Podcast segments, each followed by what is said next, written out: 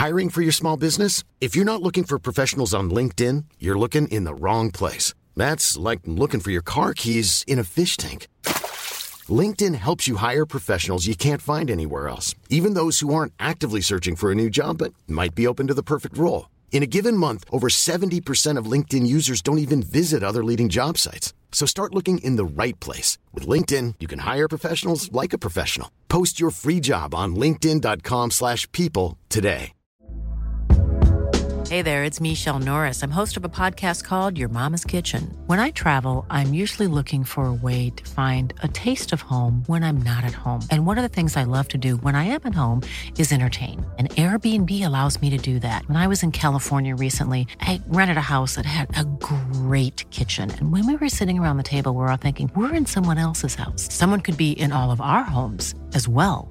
If you have a home, but you're not always at home, you have an Airbnb. Your home might be worth more than you think. Find out how much at airbnb.com/slash host.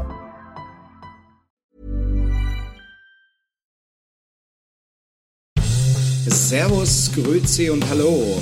Herzlich willkommen zu dem oft kopierten, doch nie erreichten Stammtisch rund um die Edmonton Oilers. Präsentiert wird das Ganze von OilersNation.de und hier sind eure Gastgeber.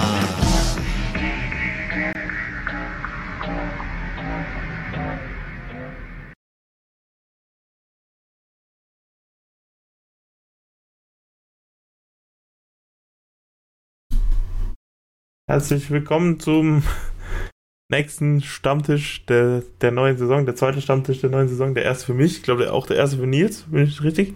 Ja, war letzte Woche nicht dabei. Der zweite für Alex, der Woche ein, Woche ein immer treu ist. Hallo. Ähm, ja, hallo Alex, hallo Nils. Äh, Servus. Grüß dich. Bin noch gar nicht wieder in der Routine drin, glaube ich. Also. Nee, das alles, noch ein bisschen. Aber das will ich gerade sagen, das kommt dann wieder. Wenn die Saison losgeht, dadurch, dass wir so früh schon anfangen, dann haben wir es wieder drin. Der Trailer ist natürlich wieder überragend, hat Christian recht. Äh, äh, Lasi immer mit äh, überragender Arbeit. Wir, ich glaube, wir wissen das manchmal gar nicht genug zu schätzen. Ja. Ähm, was wir heute auf der Themenliste haben, ist die Atlantic Division Preview. Das ist so der, der Blocker quasi von dieser Show. Und wir wollen auch ein bisschen Eishockey News in dem Sinn machen. Apropos Eishockey News, wir hatten diese Woche einen neuen Podcast, die zweite Folge von In den Farben getrennt, in den Farben vereint. Da ging es um die DEL Preview. Da war auch äh, ein treuer äh, Mitreisender von uns aus der Reise in, äh, in, Kanada dabei, zusammen mit Christian und Philipp, nämlich äh, der Dieter Heuss, der ein großer KEC-Fan ist. Und äh, ja, wenn ihr da ein bisschen up to date sein wollt, was in der DEL diese Saison so abgeht, dann schaut da auf jeden Fall mal rein. Ähm, Philipp hat schon sehr viele coole Bilder aus Düsseldorf, glaube ich, reingeschickt, so, weil der war, glaube ich, schon beim, beim ersten Heimspiel. Ähm, ja, aktuelle News in der NHL. Einmal das Drama um Mike Babcock bei den Columbus Blue Jackets. Dann wie Spit and Chicklets, der Podcast, noch mit involviert ist. Und ähm, ja, da reden wir gleich noch drüber. Und dann würde ich auch gerne noch über die neue Profiliga im Eishockey der Frauen reden. Die PWHL, die haben gerade live, während wir hier live sind, ihrem Draft, wo sie quasi ihre Teams zusammenstellen aber ein paar Spieler stehen auch schon fest, Spielerinnen stehen schon fest bei ihren Teams. Und äh, ja, das ist, ich glaube, exciting new times für die Eishockey der Frauen mit äh, einem Salary Cap, mit einem CPA, bevor überhaupt ein Spiel gespielt wurde. Und später dazu näher. Also, ja. Genau. Und jetzt. Äh, Columbus hat einen neuen Coach gehabt diese Saison. Mike Babcock. Wir waren alle sehr begeistert, weil wir es zum ersten Mal gelesen haben. Äh, und, und, gehalten hat es jetzt genau bis äh, zwei Tage vor dem ersten Preseason-Spiel. Ist äh, eine interessante Story. Also letzte Woche kam, glaube ich, im Spit and Chicklets Podcast raus, da hat Paul Bissonette äh, ehemaliger Spieler von den Coyotes, eben Podcaster und auch bei TNT im Fernsehen zu sehen. Auf dem Panel, den hatte ich glaube in den Playoffs schon einige Male gesehen bei den Oilers-Spielen. Ähm, Und er hat mitgeteilt, dass in Mike Babcock die Spieler in Columbus gefragt hat, äh, Fotos von ihren Handys zu zeigen, quasi, um sie besser kennenzulernen. Ähm, das hat dann erstmal für Aufruhr gesorgt und dann kam am nächsten Tag ein Statement raus von Mike Babcock und von äh, Boone Jenner müsste es sein, der Kapitän von den Blue Jackets. Mhm. Und wo es darum ging, quasi, dass, äh, ja, die haben sich einverstanden gefühlt, das zu machen und es war einfach, um die Spieler kennenzulernen. Johnny Gaudreau hat auch was ähnliches äh, gesagt und dann in den Tagen darauf ist dann rausgekommen, dass es jüngere Spieler gab, die sich überhaupt nicht äh, wohl damit gefühlt haben, wie Babcock quasi mit dieser Situation umgegangen ist oder wie er sie quasi damit approached hat. Und äh, dann gab es eine Investigation von der NHL Players Association, also die Spielergewerkschaft, die sich darum kümmert, äh, um die Interessen der Spieler quasi, also die, die, so dass nicht jeder Spieler sich selber vertreten muss, sondern quasi die NHLPA vertritt alle Interessen von allen Spielern. Und die haben quasi zusammen mit der NHL dann eine Investigation gestartet oder eine Untersuchung gestartet, eine Untersuchungskommission. Also mit dabei war unter anderem Ron Hensey, der ist mittlerweile der Vizepräsident der NHLPA und der ist hat jahrelang auch unter Babcock in Toronto gespielt tatsächlich. Und eben der Kritikpunkt war hauptsächlich, dass eben die jungen Spieler sich da überhaupt nicht mit wohlgefühlt haben.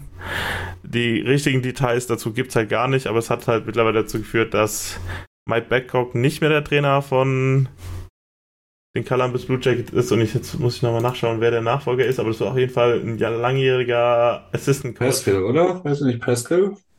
Vincent Pascal? Ist der jetzt seit 20, noch gar nicht so lang, 2021 im Coaching-Staff mit dabei, oder? Also seit zwei Jahren. Pascal ja. Vincent, so rum. Ah.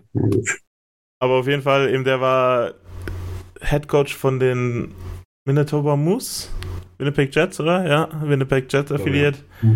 Und ist seit äh, zwei Jahren im Coaching-Staff von den Columbus Blue Jackets. Ich habe jetzt bei Friedman vorhin auch gehört, dass er eigentlich auch schon vor Babcock quasi Kandidat für diesen Head Coaching-Spot war und es sich schlussendlich für Mike Babcock entschieden wurde und jetzt halt äh, quasi gegen ihn. Mhm. Wobei ja, das ist mit dem ähm, gezwungen oder die Anfrage gestartet, hey, zeig dir mir die Bilder. Es muss ja da mehr dahinter gewesen sein, weil sonst leitest du ja keine Untersuchung ein, oder? Nee, also es muss wahrscheinlich auf eine Art und Weise stattgefunden haben, wie irgendwie nicht schön ist. Ich habe nämlich auch irgendwas was ähnliches gehört, so eine ähnliche Story von einem anderen Trainer. Ich weiß nicht mehr, wie der heißt, aber Jeff Merrick hat das auch im Podcast erzählt. Im 32 Forts Podcast dass ein Trainer quasi vor der Offseason oder während der Offseason gesagt hat, so, äh, ja, ich will euch kennenlernen und äh, ich will, dass ihr euch untereinander kennenlernt und bringt halt quasi zwei, drei Fotos mit, wenn ihr wieder ins Team kommt und dann ist jeder halt mal dran und zeigt halt ein paar Fotos, die ihn als Person beschreiben oder halt erzählt ein bisschen was über sich. Und äh, da geht es dann darum quasi, dass du die Spieler halt dann nicht nur vom Eishockey spielen kennst, sondern sie auch quasi so ein bisschen persönlicher kennenlernst was ich irgendwie so als Idee ganz gut finde. Und ich glaube, wenn das in Columbus so abgelaufen wäre, dann hätte sich auch niemand drüber beschwert. Dann wäre es halt eine Anekdote im Spit and Chicklets Podcast gewesen, dass sie das machen, aber es wäre halt irgendwie nicht dramatisch gewesen. Aber es muss wohl auf eine quasi Art und Weise abge abgelaufen sein, wo quasi kein Arbeitgeber so mit seinen Arbeitnehmern umgehen kann, so quasi. Mhm. Das, was du erst gesagt hast, ist ja relativ normal. Ich glaube, bei jedem Leadership-Training, wo man macht, ist am Anfang immer die Einführungsrunde, äh, irgendwelche Karten auszusuchen mit Bildern drauf, die wo dich beschreiben. Also ich glaube, der Ansatz ist eh völlig normal. Wobei meistens ja. nicht mit der Person reden am meisten hilft, würde ich sagen. Also, äh, wie gesagt, da werden bestimmt viele, viele unserer Fragen oder auch viele der Fragen von allen irgendwie unbeantwortet bleiben wie das jetzt war, ob er sich einfach daneben gesetzt hat, gesagt, hier, guck du bist doch gerade am Handy, mach mal deine Fotos auf und lass mich mal durchscrollen oder so. Wahrscheinlich werden wir es nie genau erfahren, aber so ein Trainer wie Mike Babcock, den entlässt du nicht, glaube ich, wegen, wegen einer Kleinigkeit oder weil sich, weil sich ein paar junge Spieler unwohl gefühlt haben. Da muss es, glaube ich, schon ein bisschen tiefer gehen. Und ich denke mal auch, dass die Investigation da Sachen ans Licht gebracht hat oder halt Meinungen eingefangen hat, die, die dann weiter weiter unter Vertrag haben, des Trainers nicht mehr möglich gemacht haben für die Columbus Blue Jackets. Ich finde es ich eine interessante Sache. weil halt auch anscheinend wirklich mal was passiert, weil man auf die Spieler gehört wird, weil da mal durchgegriffen wird. Und dann bin ich damit fein, auch wenn ich nicht alles weiß, wir so. Ja, was jetzt ziemlich klar ist, dass es, das war jetzt auf jeden Fall die letzte Chance von Mike in der NHL. Also das, ich glaube, wäre sehr schwer zu verantworten, den nochmal irgendwie in ein Amt zu berufen. Und es gab ja dieses Sommer, glaube ich, auch mehrere Rückholaktionen. Also ich glaube, Peters, der ehemalige Calgary-Coach und so, den, der hat ja auch irgendwie eine Stelle irgendwo angeboten gekriegt und so. Äh, ja, die, weiß nicht, was die Idee hinter diesen ganzen Rückholaktionen einfach ist. Mhm. Ja, vor allem, das scheint ja, das scheint ja auch keine neue, neue Sache zu sein, wenn so Leute wie Bissonette, ich meine, der spielt jetzt auch schon ein paar Jahre nicht mehr aktiv für und ihm gespielt. Ähm, entweder wurde es frisch an ihn herangetragen oder er, oder er erzählt halt da aus eigener, aus eigener Erfahrung, aber auch ähm, die beiden, Bissonette und wie heißt denn hier sein Kompagnon, der Whitney. Whitney, Whitney genau. Frau Whitney. Brian ähm, Whitney. Die haben ja auch die haben ja auch mehr als, als deutlich ihre Antipathie gegen, gegen Babcock nochmal in mehreren Twitter-Posts kundgetan. Also sei der, ist wohl, ist wohl nicht der beste Trainer. Jedenfalls deren Meinung nach. Ne? Ich glaube, die Art zu coachen, wie es Babcock macht oder gemacht hat, ist einfach nicht mehr State of the Art. Damit holst du wahrscheinlich nur wenige junge Spieler ab, ne? Ja. Also ich glaube, alles unter 30 tust du schon hart. Ja. Äh, ja, was wollte ich auch hier. Äh, ja, also was halt noch kritisch ist, ist quasi, dass äh, die Spieler sich eher an Paul Bissonnette gewendet haben, die, wo sich nicht damit wohlgefühlt haben, als dass sie sich an die NHLPA oder halt an die Blue Jackets selber gewendet haben. Das muss, mhm. Da muss man sich in Blue Jackets, äh, in Columbus auch überlegen, ob man quasi die richtige Environment hat, wo sich die Leute wohlfühlen, sich zu äußern über ihre Wünsche und über Sachen, die ihnen nicht gefallen, was halt eben ja. in einem normalen Arbeitsumfeld ja eigentlich auch irgendwie der Fall sein sollte.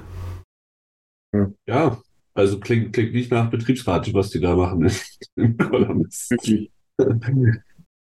Aber ja, ich finde das ist ganz generell halt super. Also ich habe auch das Gefühl, dass, dass die Eishockey oder die NHL-Spielerbubble halt mega close ist. Da gibt es mega viele Connections, mega viele wirklich gute Freundschaften. Ich weiß gar nicht, ob das in anderen Sportarten so extrem ist.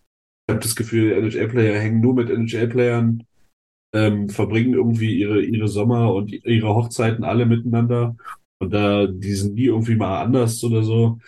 Und dass da dann so Sachen über, vielleicht auch über eine Ecke dann an so Leute getragen werden. Find ich ich finde es vor, vor allem interessant und wichtig. Ich meine, dass du dich an jemanden wenden kannst, ist ja die Hauptsache. Mhm. Klar wäre es gut, wenn es die LHLPA wäre, noch viel besser, wenn du es in deiner eigenen Franchise äußern kannst.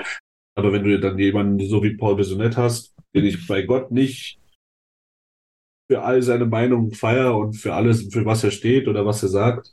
Aber wenn du dann halt jemanden hast, der sich dann doch gerade macht und für das erstmal in Anführungsstrichen Richtige steht, dann ist es ja schon mal nicht schlecht. Auf welchem Weg auch immer. Auf jeden Fall ein Schritt in die richtige Richtung. Also eben, ich, ich bin immer noch sehr kritisch gegenüber Split Chicklets, gerade wegen der Connection zu Bar Barstool und David Portnoy, die halt quasi so mit das toxischste, was es gibt, so im Sportalltag, äh, im Sportbusiness sind quasi. Aber im bisschen nett hat erkannt, dass er quasi da so eine Verantwortung hat und hat sie auch im richtigen Art und Weise, würde ich sogar sagen, genutzt. Und ich glaube, es ist ein Schritt in die richtige Richtung und er muss sich halt auch in Zukunft bewusst sein, dass er halt so, so eine Verantwortung halt gerade für die jungen Spieler dann in dem Fall auch hat, wenn sie sich ihm anvertrauen und wenn, wenn sie merken, dass dadurch, dass, wenn sie zu bis Nasty gehen, dann können sie was verändern, weil der halt nicht, nicht klein beigibt und so, dann muss er halt quasi auch mit der Verantwortung umgehen. Ja. Man, man muss wirklich sagen, man sieht es ja auch immer wieder, Leon und Connor, die machen immer gerne Interviews mit ihm, die stehen dafür Podcasts zur Verfügung. Also der, der scheint schon sehr ange, angesehen zu sein, zumindest in seiner Zunft, sagen wir mal.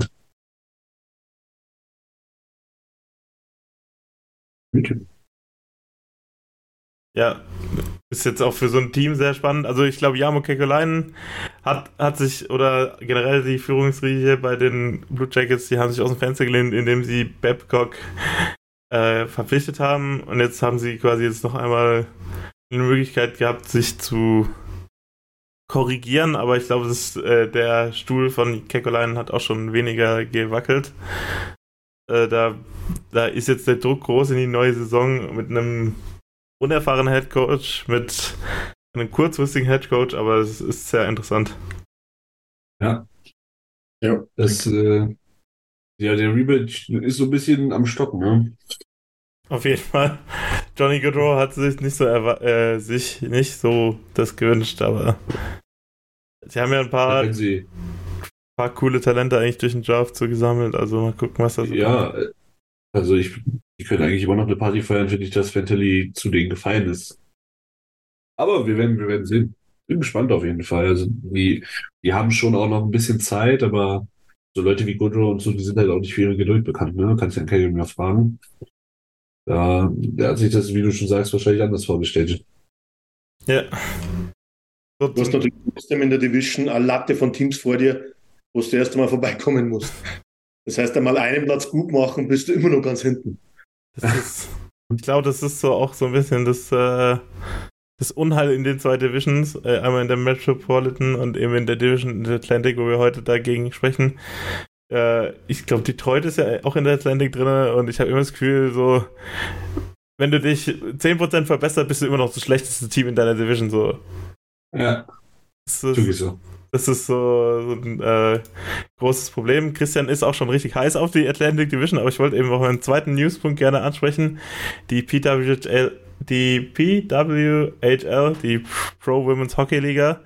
Das ist die neue Eishockey-Liga, äh, Profi-Eishockey-Liga der Frauen, die unter anderem von dem äh, von einem Investmentgruppe mit unter anderem Billie Jean King, die Frauensport-Ikone, die auch bekannt dafür ist, dass sie quasi, dass sie für Rechte von Frauen im Sport kämpft. Also da gibt es auch diesen Film Battle of the Sexes.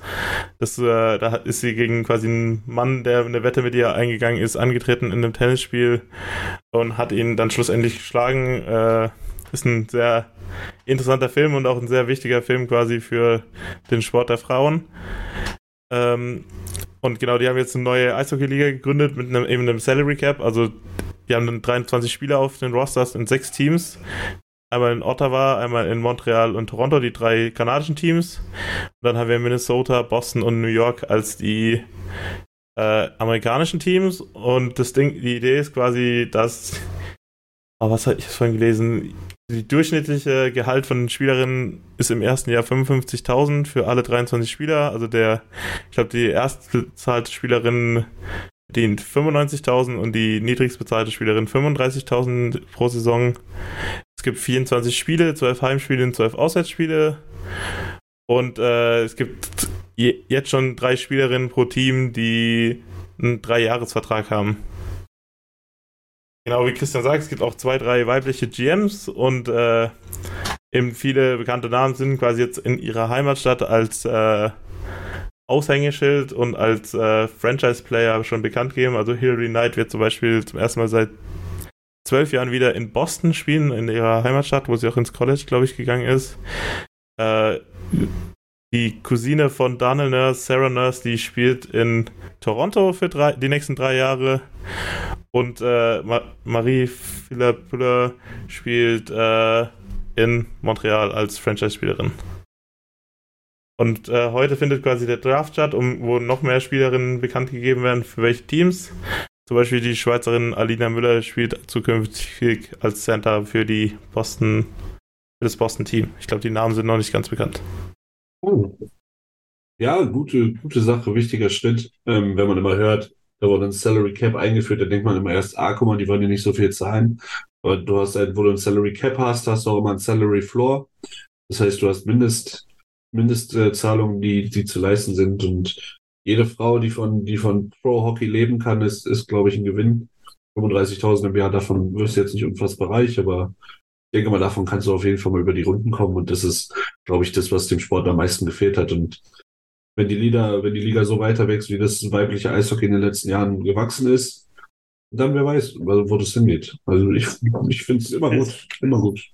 Wissen das in die Teams mit, ich gehe davon aus, vielleicht eventuell, dass sie Wohnungen stellen oder äh, Fahrzeug, ähm, natürlich so äh, Krankenversicherung, wahrscheinlich sowas, weil ansonsten bist du mit 35.000 nicht weit, kommst du nicht weit in Amerika. Ja. Und es ist, also es ist auch teilweise so quasi, dass es halt auch äh, die Teams so auf die familiäre Situation angepasst sind, also dass halt quasi jemand, der den Lebensmittelpunkt rund um Minnesota hat, dass der dann die Person dann auch in Minnesota spielt. Und äh, so, so in der Art ist es halt geregelt, dass quasi die Leute ihr normales Leben weiterleben können. Aber für quasi für jetzt Spielerinnen aus der Schweiz oder aus Schweden ist es halt ein bisschen schwieriger, quasi mit den mit den Visas und so, da muss halt auch alles gezahlt werden und so. Und aber da gibt es halt quasi Unterstützung dann von dem, von der Liga selber, und im, quasi mit dem Gehalt ist eben festgelegt, dass mindestens drei Spielerinnen pro Team eben einen Dreijahresvertrag haben müssen. Und es ist, ist auch festgelegt, wie sich die Gehälter quasi erhöhen über die nächsten zwei Jahre. Also das ist schon mal alles festgeschrieben mhm. und festgelegt. Gut. Ob es auch äh, Frauen aus Deutschland im Draft gibt, weiß ich leider nicht, Christian. Aber ich glaube eher nicht. Weil, äh, drin, ne? Das könnte eventuell sein. Ah, wie heißt, ah, ich weiß jetzt den Namen nicht, aber die ist eigentlich relativ. Ja, aber die, also die, die deutschen Spielerinnen spielen, glaube ich, meistens in der schwedischen Liga, weil die auch relativ quasi professionalisiert ist oder halt gute Strukturen hat. Aber mhm. ich glaube, äh, in der die meisten Spieler, die jetzt quasi gedraftet werden, kommen aus der PHF, der Premier Hockey Federation, die aufgelöst wurde oder eingekauft wurde. Mhm. Äh, und äh, da waren quasi keine deutschen Spielerinnen drin, soviel ich weiß. Ah, gut. Ja, ist ja gut. Ja, aber es ist auf jeden Fall ein Schritt in die richtige Richtung. Äh, die Liga startet im Januar und äh, die Spiele werden, glaube ich, international für uns auch auf Twitch quasi gestreamt. Also da kann man auf jeden Fall mal reinschauen. Ja, geil. Sehr gut. Genau, und jetzt zum eigentlichen Thema von dieser Sendung. äh, nach guten 23 Minuten die Atlantic Division Preview.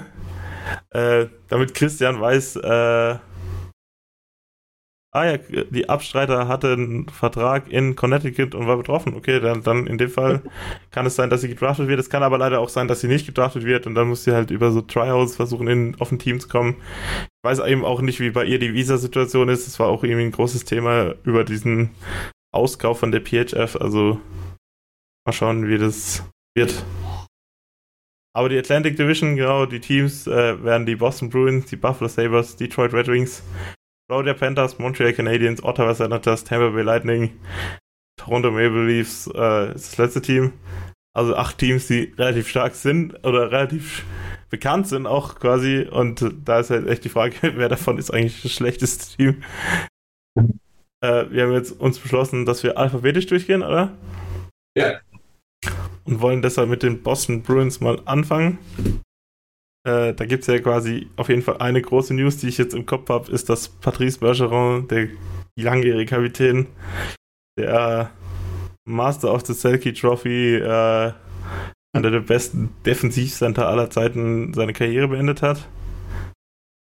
Ähm, ich glaube sogar, dass das der, der mit interessanteste Punkt bei Buffalo ist. Wie ist es nach Bergeron?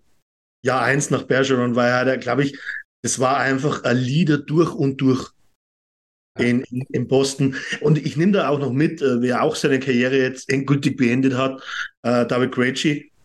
Ähm, glaube ja, über Jahre ein Leader in, in, in Boston. Und ich glaube schon, dass es interessant zum Sehen wird, wie das Team das wegsteckt, dass du diese zwei Lieder verlierst.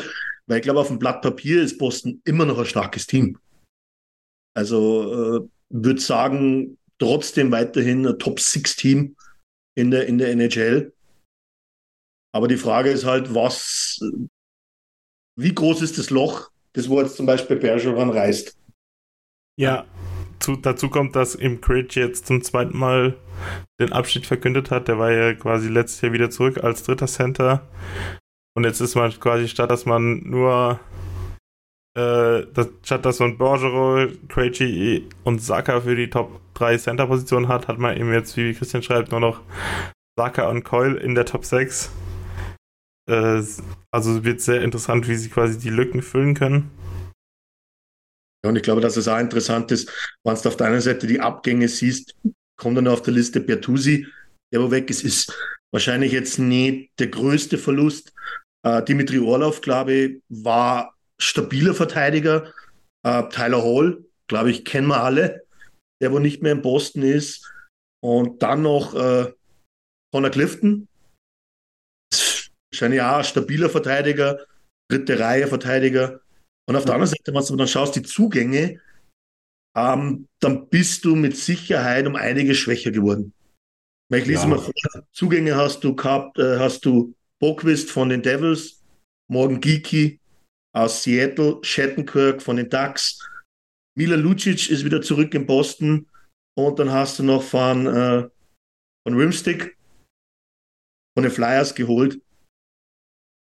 Auf dem Blatt Papier sage ich jetzt, du bist schwächer geworden, was ich jetzt ganz klar zu und abgänge. Also Bergeron und Gucci, speziell Bergeron, wie glaube ich, wie drei Neuzugänge, allein wenn es darum geht, das, das, das Team zu leiten und zu führen.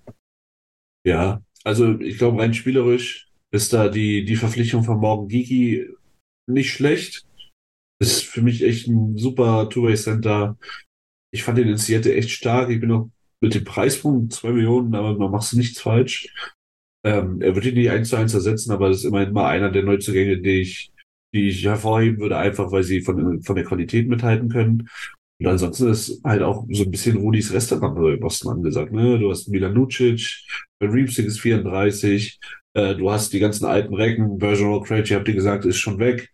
Mal schau, bei dem fängt es auch langsam an zu stauben, wenn er sich bückt.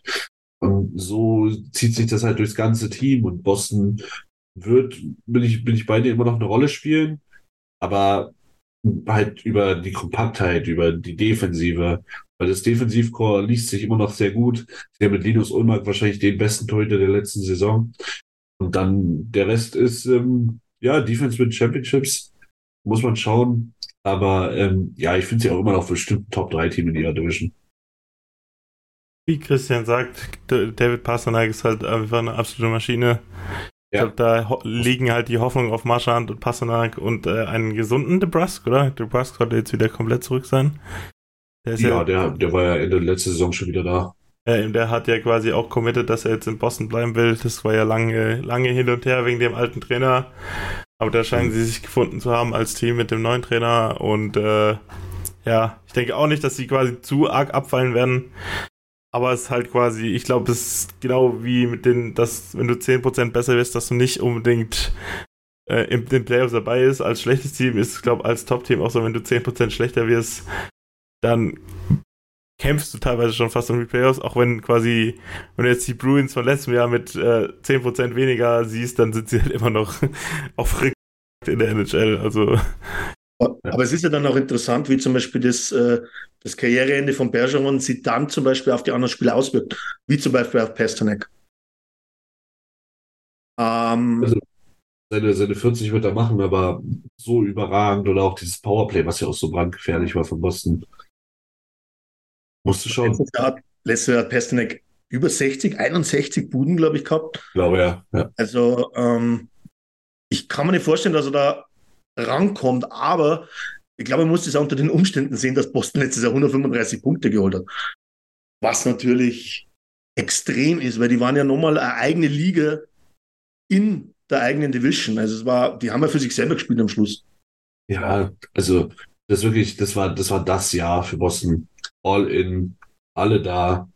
Hm. Dann, dann so krachend, sage ich jetzt einfach mal, zu scheitern, hat, hat mich auch sehr überrascht und so eine Chance kriegst du halt meistens nur einmal pro Generation. Einmal alle 15, 20 Jahre, außer du hältst den Kader mal über drei Jahre zusammen, wie Tampa zum Beispiel. Oder wie, wie Colorado, wobei Colorado auch schon wieder, kannst du auch schon wieder sagen, da sind einige wieder raus.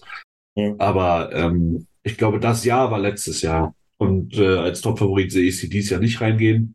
Sie werden sicherlich ein Playoff-Team sein, aber diese ganz überragende Rolle werden sie dieses Jahr nicht spielen, kann ich mir nicht vorstellen. Aber das ist ja genau wie Tampa quasi ihre Titel geholt haben. Die haben ja dieses eine Jahr gespielt, in dem sie alles in der, zerfegt haben in der Regular Season und dann haben sie quasi ihre Kräfte Irgendwie anders Sprache. aufgeteilt. Bitte? Sprache. Die haben alles zerlegt. Okay. Was habe ich gesagt? Zerfegt, oder was? Ja. Okay. zerschossen sagen. Äh, aber, und dann, wie es dann in der ersten Runde ausgegangen ist. In den Playoffs. ich glaube, niemand bringt mir so hart aus meinen Gedanken raus als Nils. Auf jeden Fall haben die ja quasi dann in den Jahren darauf ihre, ihre Titel geholt, indem sie in den Playoffs so gespielt, äh, anders gespielt haben und die Regular Season ein bisschen anders angegangen sind. Ähm, aber die hat natürlich auch nicht so einen Schwund auf der Center-Position wie Boston, sondern die haben eigentlich dann einen Braden Point dann erst wirklich dazu bekommen, so in dem Art, in der Art, dem Art. Ja, also hilft natürlich auch immer, wenn du, wenn du so 16 Millionen auf der LTR parkst. Aber ähm, ja, das ist schon, also ich kann mich wirklich kaum an ein Team erinnern, wo, wo wirklich so zwei wichtige Spieler nach einer Saison sagen, so, das war's. Tschüss, vielleicht Calgary letztes Jahr mit, mit, äh, mit den beiden Pappenheimern, aber Ja, das ist schon wirklich ein, ein huge Blow, auch allein schon Leadership-mäßig. Bergeron wird wirklich einer, wahrscheinlich First Ballot, No-Brainer, Hall of Famer. Also das ist schon, es tut schon weh. Ich, ich sage mal so, du hast trotzdem noch wahrscheinlich eine sehr starke Offensive, ähm, die wo aber meiner Meinung nach jetzt nicht mehr über der Offensive von zwei, drei anderen Teams in der Division steht. Das heißt, du kommst eher über deine Verteidigung und über die Goalies, weil ich glaube, Ulmark, Zweiman, das Duo, ähm, keiner hat zwei solche Torhüter vom Level her in der Division wie, wie Boston. Und trotzdem hast du in der Defense wirklich starke Spieler, finde ich. Defensiv wie offensiv. Ich sage mal so, für mich, ich nehme es jetzt nicht vorweg, aber äh, eigentlich der stärkste Verteidiger wahrscheinlich in der Division ist äh, Campus Lindholm, finde ich. Ähm, aber du hast dann noch McAvoy, du hast noch Kreschelik, du hast noch Brandon Carlo, der wo defensiv extrem stark ist. Dann natürlich in, im dritten Pairing hast du da noch jetzt zum Beispiel Vorbot, habe ich auf der Liste. Shattenkirk wird wahrscheinlich irgendwo äh, auf der Liste auftauchen, aber es, äh, da würden sich viele andere Teams auch drum freuen, wenn sie vier Verteidiger haben, die wo diese Kategorie sind wie Boston.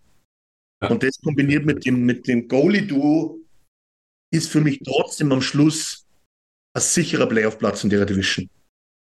Aber nicht mit 135 Punkten. Aber das Goalie-Duo haben sie auch noch dieses Jahr. Habe ich das nicht richtig im Kopf? Das, Äh, äh, du hast es nicht im Kopf. Swayman, seine 3,4 Millionen laufen nächstes Jahr aus und Ulmark hat nur noch zwei Jahre sozusagen auf 5 Millionen. ich habe halt nochmal ein Jahr extra oder so unterschrieben oder so wie das war im Sommer. Das Das könnte sein. kurz vor der Arbitration. Hm. Äh, ja, aber dann haben wir eigentlich Boston ganz gut beleuchtet, oder? Ja. Worauf es genau. ankommt. Ich glaube eben, Hampus Lindholm hat letztes Jahr eben ja auch eine überragende Saison gespielt. Also der ist vielleicht einer der Players to watch quasi bei Boston, neben Pasternak. Ähm, und das nächste Team wäre dann die Buffalo Sabres. Eins der, ich glaube, ein Team, über das wir im privaten Chat quasi letztes Jahr sehr viel geredet haben. Ja. Gerade über Tage Thompson und auch so quasi ihren Run am Ende so ein bisschen. Äh, und über diese Performance. Ich glaube, Tage Thompson hatte zweimal sechs Punkte in einem Spiel, wenn ich mich richtig erinnere. Ja, ich glaube einmal sogar sieben, oder? Und dann schon nach anderthalb Dritteln gefühlt, als wir drüben waren, glaube ich. Ja. Kann das sein? Ich glaube ja. Kann sein, ja. Der hat sich auf jeden Fall sehr gut entwickelt als Spieler, der am Anfang von seiner NHL-Karriere sehr viele Schwierigkeiten hatte und jetzt quasi in den Top Ranks der Spieler gehört. Da ist der Vertrag, den er letztes Jahr unterschrieben hat, Letz, letzten Sommer, ja.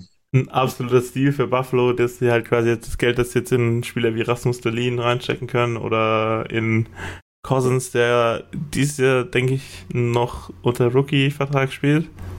7,1 schon dieses Ich Jahr. glaube, der ist schon mit 7 Millionen dieses Saison, diese Saison drin, oder? Oh, stark. Ja. Dann, äh, aber eben da ist das Geld dann quasi ziemlich schnell wiederzufinden. ähm, äh, Zugänge und Abgänge hatten sie nicht allzu viele, wenn ich so richtig richtig sehe. Na, ich, ich kann mal eben, äh, Connor Clifton ist eben erwähnt, er ist bei Boston, ist nach Buffalo gewechselt. Äh, dann haben sie sich einen alten Haudegen mit Eric Johnson geholt von Colorado. Hilft sicherlich in der jungen Truppe. ich halte jetzt nicht so viel von ihm, aber der hat viele Schlachten in Colorado geschlagen, in den Playoffs, Stanley Cup geholt. Ähm, dann hast Weil du noch, ist es immer ein garantierter Viertrunden-Pick an der Deadline. ja, und am Ende hast du dann noch Stillman von den Canucks. Ja, Ergänzung in der, in der Defensive. Aber du hast nur einen Abgang, glaube ich, gehabt, oder? Ja, und der würde mir nicht mal, nicht mal auf, auf Anhieb einfallen. Das- Also die haben wirklich die Truppe zusammengehalten. Na, also da hat sich sehr wenig getan bei Buffalo. Aus meiner Sicht, ich finde das Team in der ganzen Division am absolut interessantesten. Wir haben acht Spieler, die jünger sind als 24. Die wo aber voll im Was für Leute. sind. Es ist hochinteressant, finde ich. Ja, und dann hast du halt immer noch einen jungen Chor. Du hast Tage Thompson mit 25, du hast Alex Tuck, einen wahrscheinlich der underratedsten Spieler der NHL mit 27 noch dabei. Ähm, gepaart auch mit ein bisschen Erfahrung und dann auch noch so super Talente wie Owen Power, der wahrscheinlich auch sein erstes richtiges volles NHL-Jahr dann hinlegen wird dieses Jahr. Ähm, die einzige wirkliche, das einzige wirkliche Fragezeichen ist für mich im Tor. Ähm, da würde man wahrscheinlich äh, Swayman mit Kusshand nehmen. Aber vielleicht tut sich da noch was so über übers Jahr. Aber ich Wobei, finde ich es eine super, super interessante Truppe. Aber ich glaube, falls Levi startet, von dem ich jetzt ausgehe, ähm, er hat letztes Jahr schon wirklich aufblitzen lassen, dass er ein richtig guter sein kann. Er hat jetzt nicht ganz so wieder viel dabei? Size, ne? Hm. Hat da, glaube ich, 22. Also der, der kommt wieder 21, in ja. mit rein. Äh, und meiner Meinung nach, die haben auch zwei interessante Verteidiger. Letztes Jahr noch nicht, also wenn du die Statistiken pur anschaust, noch nicht so stark, aber wenn die den richtigen Schritt machen, das glaube ich, das eine ist Samuelson, glaube ich auch 23 und dann noch ein Finnen mit einem richtig schweren Namen. Ja, ist kein Joki Finne. Hayo. Ja, ja. Also Finne. Ist Finne. Finne, ja, denke ich mir gerade. Aber auch ein interessanter Spieler, 24. Die haben alle schon jetzt letzte Saison viele Spiele auf dem Buckel gehabt. Und Jack Quinn, Quinn hast du auch noch drin. Also wie gesagt, acht Spieler, also insgesamt glaube ich sogar zehn Spieler äh, im Roster und sogar, sage ich mal, in den ersten drei Reihen, die wo unter 25 sind. Das ist Und wenn wir über die Sabres reden, dann können wir natürlich nicht vergessen, über JJ Pataka zu reden, der letztes Jahr eine starke erste NHL-Saison gespielt hat und quasi jetzt das Potenzial hat, mit, mit seinem Skillset genau das zu machen, was eigentlich die Sabres zu brauchen, eben scoren und äh, angreifen in den Playoffs. Also ich, eben wie ich sage, äh, wie gesagt, in dieser Liga wird es sehr hart. Das ist sehr harte Division, also da eben, da ist ja der Stanley Cup-Finalist mit Florida noch drin. Canadiens wollen wieder angreifen, Ottawa will angreifen. Also in die, da müssen ja drei Teams müssen quasi die Playoffs mindestens verpassen. Und das ist schon hart genug. Es ist wirklich hart. Also Buffalo ist für mich ähm, absolute Wundertüte, weil sag, du hast, das- du hast ein riesiges Potenzial dir aufgebaut. Ähm, die Frage ist, letztes Jahr hatten sie schon den Run und am Ende, am Ende des Tages wäre es fast auf dem vierten Platz geendet, der Run. Ähm, Florida hat er dann kurz vor Toreschluss genau den einen Punkt, glaube ich, noch mehr gemacht, oder? Um Ich glaube ja, ein oder zwei Spiele vor Schluss. Nein. Ja, das es- war, war da schon richtig knapp. Ja. Ja, ist auch ein geiler, moderner Playstyle. Viele kleine, feisty Forwards, gut im Forecheck, gut im Powerplay auch. Da hat Peterka ja auch gezeigt, äh, was er kann. Und die werden, die nächsten zwei, drei Jahre wird da echt was gehen. Ob dieses Jahr schon, wird man sehen, aber auch so, wenn Darlin seine Form vom letzten Jahr mit rüber retten kann, der überragend gespielt hat letztes Jahr, ähm, dann geht da auf jeden Fall einiges. Und für mich auf jeden Fall Potenzial, wenn Levy hält, was er verspricht, weil Sample Size, wie gesagt, ja, schauen wir mal. Ähm, absolut geile Truppe. Also wirklich. Bei ihnen ist halt, wenn, wenn Levi das nicht hält, dann wird es halt wirklich knapp. Weil dann Ja, hast du dann- mal wirklich einen äh, äh, Comrie, der wo da im Kasten steht. Das ist halt dann schon, Dann, dann ist das halt wieder dein Nummer 1 Team zur Deadline, die dann versuchen bei allen, die die, Play, äh, die Playstation, die die Playoffs äh, verpassen, da irgendwie Goalie, Goalie zu schnorren. Ähm, aber wie gesagt, kann auch Levi, guter, guter Mann. Ja. Aber Und der, die Nummer zwei ist ja quasi Uko Pekko Lukanen, oder nicht? Lukonen, ja. du hast trotzdem mal, finde ich, irgendwie, wenn, ich, wenn wir erst über Hampus Lindholm geredet haben, mit Rasmus Dahlin einen ähnlichen Spieler mit, glaube ich, ähnlichen Statistiken letzte Saison, richtig, richtig stark. Äh, also die zwei waren relativ auf einem, auf einem Level und in der Verteidigerriege über die ganze NHL waren die ganz oben. Ja, ja wirklich. Also dass Buffalo dann auch noch, äh, dass Boston auch noch Orloff hatte, war fast schon, fast schon unfair. also verteidigungstechnisch ja. So, das nächste Team ist das, ist das Eiserplan-Team, sage ich mal. Äh, das ah. Team, wo der General Manager der Steve Eiserman ist, die Detroit Red Wings. Äh, auch eine sehr große quasi Wundertüte, glaube ich. Äh, sehr viel, ist ein bisschen was gegangen. Ja, interessante Spieler dazugekommen, interessante Spieler gegangen. Äh, ich, ich glaube, ja, glaub, was relativ interessant ist, ist der Wechsel äh, mit Ottawa. Der Brinket von Ottawa geholt, dafür Kubalik abgegeben. Das hat für mich Detroit gewonnen, weil ich sehe der Brinket stärker als Kubalik.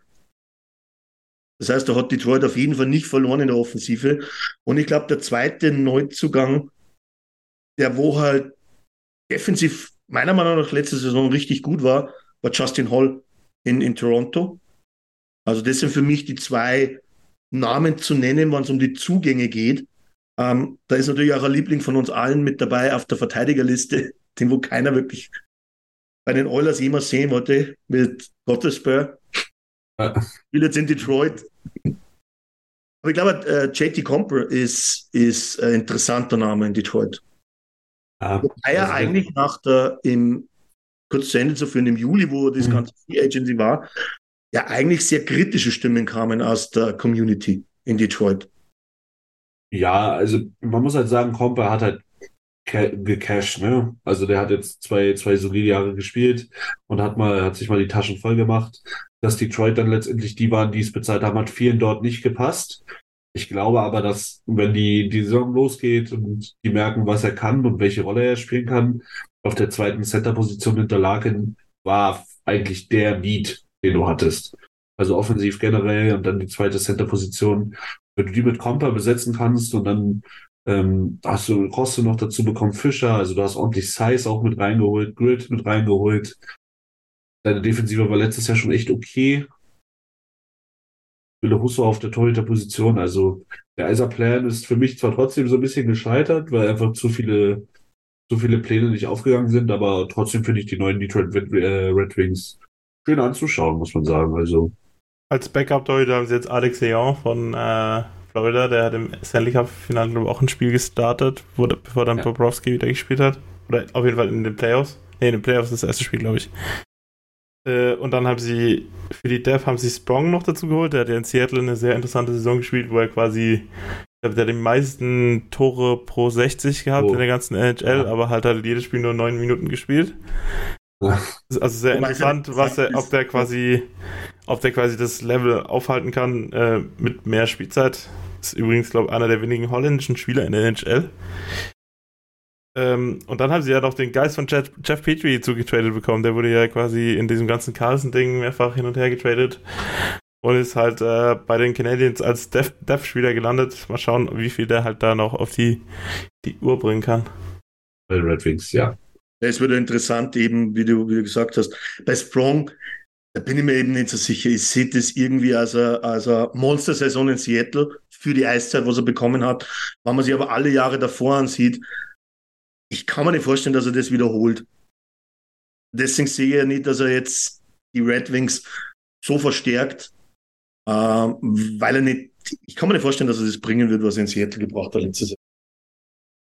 Aber klar, Fischer und ich glaube, nicht zu vergessen, äh, last but not least bei den Zugängen, Slim Shady. Ja. Ähm, was aber interessant ist, der wird aktuell immer im Ranking in der vierten Reihe gesehen in Detroit. Nach hinter würde ihn auch nicht höher spielen. Nach hinter Fabry zum Beispiel. Würde ihn auch nicht höher spielen. Also er hat bei uns seine Rolle in der vierten Reihe gespielt und nicht irgendwo anders. Ja, dritte Reihe hat er auch gespielt, oder? Aber, aber seine, seine Rolle wird nicht groß anders sein, sag ich mal so. Ich bin ja ziemlich gespannt, was wirklich in der Verteidigung bei ihnen ist. Das ist mir da fehlt mir ein bisschen Fleisch. Du hast zwar, glaube ich, Jack, Jack Wallman, oder? Der hat letzte ja. Saison relativ stark performt. Seider hatte äh, einen Durchhänger, glaube ich, letzte Saison, wenn du auf die Statistiken schaust. Das ist aber immer schwer zu bewerten. Ich glaube, er war immer noch einer der stärksten. Aber wenn ich jetzt zum Beispiel die zweite Verteidigungsreihe schaue, was jetzt so gemunkelt wird, dann hast du halt da Ben Girard und Jeff Petrie und gegen die Verteidigung spiele ich jeden Abend gerne. Geil. Ja, die bringen auch zusammen bestimmt an die 80 Jahre auf die, auf die Waage. Ja, ich glaube, was für Detroit ganz interessant ist, die sind sehr abhängig davon, endlich mal auf ihre jungen Spieler zu cashen. Also, dass Raymond funktioniert, dass Bergreden funktioniert. Okay, das war jetzt ein Feind und ein Stil, aber ähm, dass auch zum Beispiel Simon Edwinson, dass der funktioniert. Weil das ist das, was bei den Oilers so lange immer geredet wurde. Edwinson ist so ein bisschen deren Bouchard, wo es immer heißt, wenn der funktioniert, dann geht's los. Und der muss halt jetzt dieses Jahr dann zeigen, dass es, dass es nach vorne geht. Und ja, bei Lucas Raymond, da hat eigentlich immer alles gestimmt und man war sich eigentlich immer sicher. Aber auch da muss mehr kommen. Und mhm. da hilft halt dann, dass du wenigstens ein bisschen Center Depth ge geedit hast. Chris hat geschrieben, Cop eher auf 2C, Copper auf 3C vielleicht. Dann da, aber einfach, dass du, dass du die Qualität der Mitspieler von, von so jungen Leuten erhöhst. Sie haben, finde ich, alles dafür getan, um erfolgreich zu sein. Aber es dieses Jahr wird, Schauen wir mal. Schauen. Ich sage mal so, ich glaube, äh, du hast ihn erst genannt, ist für mich absoluter Player to watch, Edwinson. Ähm, ich glaube, dass der relativ Feuer unterm Arsch machen kann bei den Alteingesessenen. Ja, also wie gesagt, man, man war sich eigentlich sicher, ey, der wird direkt NHL spielen und da hat er auch so ein bisschen gestruggelt mit, mit Nordamerika wohl, wie man hört. In der AHL letztes Jahr, glaube ich, auch ein paar Spiele gemacht, wenn ich mich nicht irre. Und ja, wird man sehen, im, im Camp werden sicherlich äh, die Augen auf ihn gerichtet sein. Rookie Minicamp weiß ich nicht, ob die sowas in der Art haben, ob das schon losgegangen ist. Ähm, ja, aber du könntest sicherlich noch irgendwie für die Death noch einen Verteidiger holen. Aber ich finde es wirklich, ich finde es wirklich okay eigentlich. Also, ich, ich wir, so, wir haben jetzt das dritte Team durchgegangen und im Moment wärst du dann trotzdem wahrscheinlich an dritter Stelle von den ja. drei Teams, die wo wir jetzt behandelt haben. Aber da kommen wir, glaube ich, eher am Ende drauf. Natürlich muss ich erst mit der österreichischen Brille ist aktuell nicht im Roster gelistet, Marco Kasper. Ähm, aber wer weiß, das ist auch so, wo ich sage, okay, man weiß nie, was, was äh, in der Regular Season passiert. Ja. Und was jetzt im, im Trainingscamp passiert. Ähm, aber ich glaube, dass Kasper auch noch einer ist, der wo der muss noch körperlicher zulegen. Aber ich glaube, ein Riesenpotenzial und ist, glaube ich, auch 19 oder was? Ja, 19, 20 jetzt, glaube ich. Da geht einiges. Die haben immer noch einen unfassbaren, ähm, einen unfassbaren Prospect Pool mit äh, Mac Isaac. Ich habe gerade jetzt mal so ein bisschen durchgeklickt. Hier, ähm, äh, wie hieß er denn? Der hatte so einen übergeilen Namen. Den haben die, glaube ich, dieses Jahr gedroppt. Red Savage von äh, Michigan State. Mhm. Da gibt es immer schon noch Namen, die du schon mal gehört hast, William Wallender. Ähm, wo aber, wie gesagt, der Eiserplan sah immer gut aus, dadurch, dass du halt auf Seider gehittet hast. Unfassbar. Raymond war an sich ein Stil, dachtest du. Und dann hieß es immer Eiserplan, Eiserplan, Eiserplan. Aber irgendwann müssen die halt auch mal translaten irgendwie, dass sie wirklich auch oben, oben reinkommen. Und das wird, glaube ich, äh, Sandin Pelika, auch so ein, auch so ein jungscher, guter Verteidiger aus Schweden, ähm, das, war meine Nummer eins im Draft in Hinsicht, ich habe irgendwie gehofft, dass, dass kein Mensch auf ihn nimmt, was natürlich nicht möglich war. Dass er bei den ja. Oilers landet, war einfach Schwede und Rechtshänder eigentlich eine Traumkombination. Und so ein Namen. Pelika, wie cool. Ja. Aber der ja. ist, glaube ich, wieder nach Schelefter. Ja, der spielt, der hat diese Saison dann, ja. Aber glaube ich eben normal für einen Jungen, aber auch riesig Potenzial. Ich glaube einfach, dass Detroit ist noch diese, die ein, zwei Saisonen hinter Buffalo, meiner Meinung nach. Wenn ich schaue, was Buffalo im jungen Alter schon Spieler mit 70 Spielen plus hat, die wo schon Stütze sind im Roster, da ist Detroit eben nur, glaube ich, dieses eine bis zwei Saisonen dahinter. Ich glaube eben, ja, jetzt wollte ich gerade sagen, dass Detroit quasi jetzt so eine Saison haben wird wie Ottawa letztes Jahr. So, also das ist jetzt quasi ironisch, weil der Brinkett jetzt quasi zu denen gewechselt ist. Aber so, so ein Jahr, wo es einfach noch nicht ganz reicht, aber man halt sieht, was so da ist. Und ich glaube eben, dass da, äh, wie heißt er? Schlüssel ist der von Ottawa. Der Sider ist jetzt in der, quasi in der Position, der, dass er das machen muss, was Schlüssel letztes Jahr gemacht hat, dass er halt zeigen muss, dass er ein Superstar sein kann. So. Ja. Weil er hat letztes Jahr sein, sein Sophomore-Year war halt so ein äh, so ein Down-Year und jetzt muss er halt quasi zeigen, dass er die Rolle übernehmen kann. Die haben ja auch den, oh, wie heißt der Typ, den sie noch zu Vancouver getradet haben für den First-Round-Pick, den mit C. Auf jeden Fall der, wo auf, auch auf Siders Position gespielt hat, und haben sie weggetradet, weil sie halt quasi sagen, wir, wir setzen auf Sider. Ja. Und äh, jetzt muss er halt auch zeigen, dass es sich lohnt, auf ihn zu setzen. Ja, also man, man muss dafür so ein bisschen Kontext. Sider ist ein sehr, sehr guter NHL-Spieler. Da ist halt bloß die Frage, ob er diesen, ob er das hat, was, was Dalin hat, was Nurse hat, ob dieses, dieses halt Top-Tier, ob das, das da ist. Hast du Sardine gemeint? Nein, das war nicht mit Cider. Das ist ja wieder ganz anders. Ronek, genau, Ronek. Ronek, Ronek, ja, ja, genau. Das war, ich glaube schon, wann war das, das genau? Das war kurz vor der Trade-Deadline, wo sie quasi aufgegeben haben für diese Saison. Ja. Das war, also es war ein total move, komischer Move, weil quasi Detroit und Vancouver beide nichts mit den Playoffs zu tun hatten. Ja, stimmt. Ja, wahrscheinlich einfach Spieler auf dem Markt und dann schlägst du zu, aber Philipp Roddick ist eine absolute Fantasy-Hockey-Legende bei mir. Der hat mich damals durch die Liga getragen mit Strafminuten. Bester Mann. Das war damals die Liga, hast du immer äh, Matchup gewonnen, wenn du mehr Strafminuten hattest als der Gegner. Ja, ja gut. Da kann ich mich an NFL Fantasy erinnern. Äh, zu seiner Glanzzeit, was glaube ich nur zwei Saisonen war, Todd Gurley. Oh. Mit dem Spieler alleine habe ich jedes Spiel gewonnen und habe aber noch acht andere drin gehabt. Ich hatte, ich hatte CMC in seiner Rookie-Season, weil ich den so geil fand damals. Alter, der ist für mich durch, durch alles durchgelaufen. Guti, würde ich sagen, wenn wir schon so abdriften, dann wahrscheinlich nächstes, nächstes Team, oder? Jo. Dann haben wir uns mal ein bisschen äh, Stanley Cup eine Atmosphäre hier rein. Low Rider. Low Rider. Nächstes Jahr wieder Stanley Cup Finale, oder was sagst du? Stanley um, ähm. Cup oder Bust, Alter? ich glaube, ich glaube, bei Florida musst du immer irgendwo im, im Hinterkopf behalten, dass ähm, bis auf letzte Saison, wo sie sich extrem schwer getan haben und dann erst am Schluss auf den vierten Platz gekommen sind, dass sie aber die Jahre davor immer ganz vorne mitgemischt haben. Und ähm, denen ist einfach, glaube ich, dann auch über die Saison, wo sie am Anfang sehr schwach waren, dann einen Endspurt hingelegt haben und dann in den Playoffs, glaube ich, alles rausgeholt haben und dann ist ihnen halt komplett der Saft ausgegangen im Finale. Ähm, aber ähm, ich habe mal die Zugänge angeschaut und der, wo halt für mich am meisten heraussticht, ist Ivan Rodriguez äh, von Colorado.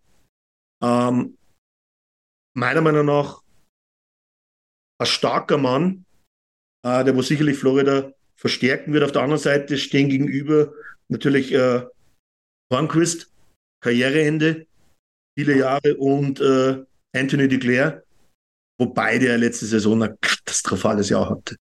Ja, das war so ein typisches Anthony Duclair hier, ne? Dann hast du wieder ein Jahr, da denkst du, ey, du bist wirklich der Beste, das ist unfassbar. Und dann ist er wieder Injury, Injury Reddit und trifft nicht und undiszipliniert hier und da. Das war wirklich schon immer interessant bei ihm eigentlich. Und ähm, welche Verpflichtung ich relativ äh, interessant finde, wobei ich weiß gar nicht, ob die jetzt im Sommer passiert ist oder ob die letztes Jahr schon passiert ist, ist Kevin Stanlund, der muss aus Columbus gekommen sein. Erstes Siebter von Wim Winnipeg. Ah, von, von Winnipeg. Ja. Das ist ja ein absolutes Übervieh. Also da hast du dir halt wirklich nochmal Size, Grid auf die sowieso schon übertrieben starke Center-Position geholt. Und ähm, ja, also für mich ist es offensiv zumindest ähm, wahrscheinlich der beste Kader der Division. Wenn du nach Toronto guckst, vielleicht da noch ein bisschen mehr, mehr High-End, aber in der Breite und in der, in der, wie lange die auch schon zusammenspielen und wie gut die harmonieren und ist es einfach wirklich, wirklich eine gute Truppe. Also gerade down the middle ist es wirklich pervers eigentlich, was doch immer. Ja, sie haben ja auch mit, mit Barkov einen, glaube ich, der besten Two-Way-Stürmer, äh, die die Liga kennt, glaube ich. Also da hast du halt alles gepaart. Du hast halt wirklich ähm, letztes Jahr wirklich, glaube ich, mit einem kompletten Outcome äh, für Hagi. Der war auf einmal volle Kanne trifft. Aber auf der anderen Seite hast du halt extrem viel Tuve. Matthew Kitschak, keiner will es wissen, einer der besten Tuve-Stürmer, die es gibt. Barkov hast du, Sam Reinhardt, Reinhardt Anton ja. Lundell, äh, Sam Bennett, bin ich jetzt nicht der Fan davon, aber macht seinen Job in der dritten oder vierten Reihe. Da kriegst du jetzt noch Ivan Rodriguez dazu, der wo auch äh, relativ von der Statur her ein ziemlich kräftiger Stürmer ist. Ähm, also die, die, die, die, checkst du oder die schiebst du jetzt nicht leicht weg. Also ich, also ich habe auch das Gefühl, dass hat Matthew Kachuk genau das ist gebraucht ist, was, was Florida gefehlt hat. So, also der ist ja zu denen gekommen und hat mal nochmal eine Schippe dazugelegt von dem, was er in Calgary geleistet hat. Hat in den Playoffs jegliche Overtime-Tore und weiß ich was gemacht. Also ich glaube, in der ersten Runde hat er gar kein Tor gemacht und in der zweiten Runde irgendwie drei Spiele entschieden. Also das ist so ein X-Faktor-Spieler und äh, ja, eben Radcliffe Gudas haben verloren. Oliver Eckman Larsen kam jetzt quasi so als Ersatz. Ich glaube, der spielt nicht die gleiche Seite, aber halt trotzdem halt so ein bisschen Veteran-Spieler. Mhm. Ich glaube, in der Defensive ist quasi ein bisschen mehr Verlust drin, aber so den Abgrad von Hornquist und so, das haben sie relativ gut vorne ausgeglichen und gerade halt äh, die Depth in der Offensive ist sehr stark. Ich glaube, was in Florida ein großes Thema ist, ist einfach in der Defense Verletzungen. Ja, ich, ich glaube. Das ist ja immer das Problem, im Speziellen, wenn ich immer an, an Eckblatt denke, der wo dann wieder eine Dreiviertelsaison ausfällt, äh, oder sogar fast schon ein ganzes Jahr mal, äh, Brandon Montour, letztes Jahr bärenstark, Uh, aber du hast dann auch viele, wo ich sage. Hey, I'm Ryan Reynolds. At Mint Mobile, we like to do the opposite of what Big Wireless does. They charge you a lot, we charge you a little. So naturally, when they announced they'd be raising their prices due to inflation, we decided to deflate our prices due to not hating you. That's right. We're cutting the price of Mint Unlimited from $30 a month to just $15 a month. Give it a try at mintmobile.com slash switch. $45 upfront for three months plus taxes and fees. Promote for new customers for limited time. Unlimited more than 40 gigabytes per month. Slows. Full terms at mintmobile.com. Hey, it's Danny Pellegrino from Everything Iconic. Ready to upgrade your style game without blowing your budget? Check out Quince. They've got all the good stuff shirts and polos, activewear, and fine leather goods, all at 50 to 80% less than other high end brands. And the best part? They're all about safe, ethical, and responsible manufacturing. Get that luxury vibe without the luxury price tag. Hit up quince.com slash upgrade for free shipping and 365 day returns on your next order. That's quince.com slash upgrade. Hiring for your small business? If you're not looking for professionals on LinkedIn, you're looking in the wrong place. That's like looking for your car keys in a fish tank. LinkedIn helps you hire professionals you can't find anywhere else, even those who aren't actively searching for a new job but might be open to the perfect role. In a given month, over 70% of LinkedIn users don't even visit other leading job sites. So start looking in the right place. With LinkedIn, you can hire professionals like a professional. Post your free job on linkedin.com slash people today. Okay, da, da weißt du immer nicht, das kann so sein oder das kann so sein. Forsling zum Beispiel, das ist sicherlich nicht schlecht, aber halt auch nicht überragend, würde ich jetzt sagen. Ja, Forsling also, ist schon so ein äh, Hidden Gem. Ja, aber ich muss, ich muss sagen, Forsling ist, oder so die Leute, ich sag mal, alles, was nach dem ersten Pairing kommt, da werden wir hier nicht mit zufrieden. Da würden wir sagen, da muss wir, wir haben keine Death und das, das ist nicht gut genug. Und so sehe ich es da auch ein bisschen. Also, das ist echt schon sehr viel Mittelmaß, was du dann irgendwie im Kollektiv versuchen musst auszubügeln. Aber da spielt ja halt auch wieder in die Karten, dass du halt so eine super starke Two-Way äh, Offensive Core hast. Ne? Also Barkov ist ja eigentlich ein dritter Verteidiger auf dem Eis. Da brauchst du ja eigentlich gar keinen gar keinen anderen mehr. Und ähm, das ist das ist das Einzige bei Florida am Kader, wo ich wirklich denke, ah, guck mal, da könnte vielleicht noch was gehen auf der Verteidigerposition. Ähm, ich bin wirklich mega, mega gespannt auf Eggman Larsen. Der ist ja jetzt das erste Mal in seinem Leben in keiner kompletten Garbage-Franchise. Und dann schauen wir mal, was da geht. Aber wie gesagt, das ist das Einzige, wo ich so ein bisschen sage, ah, guck mal, wie wir. Ja, also schauen wir mal. Ich glaube halt auf der Torhüter-Position ist halt auch noch ein großes Fragezeichen. So, welchen Bobrowski kriegst du dieses Jahr? Ist halt jedes Ja, Jahr so die Frage. Auch, ne? Und die Frage ist halt eben wegen Spencer Knight, wie es weitergeht. Der ist aus persönlichen Gründen quasi im Rehab-Programm und ist auf weiteres raus. Der Ersatz ist jetzt quasi erstmal Anthony Stolarz, auch Oilers Legend, oder? Oilers Legend, ja.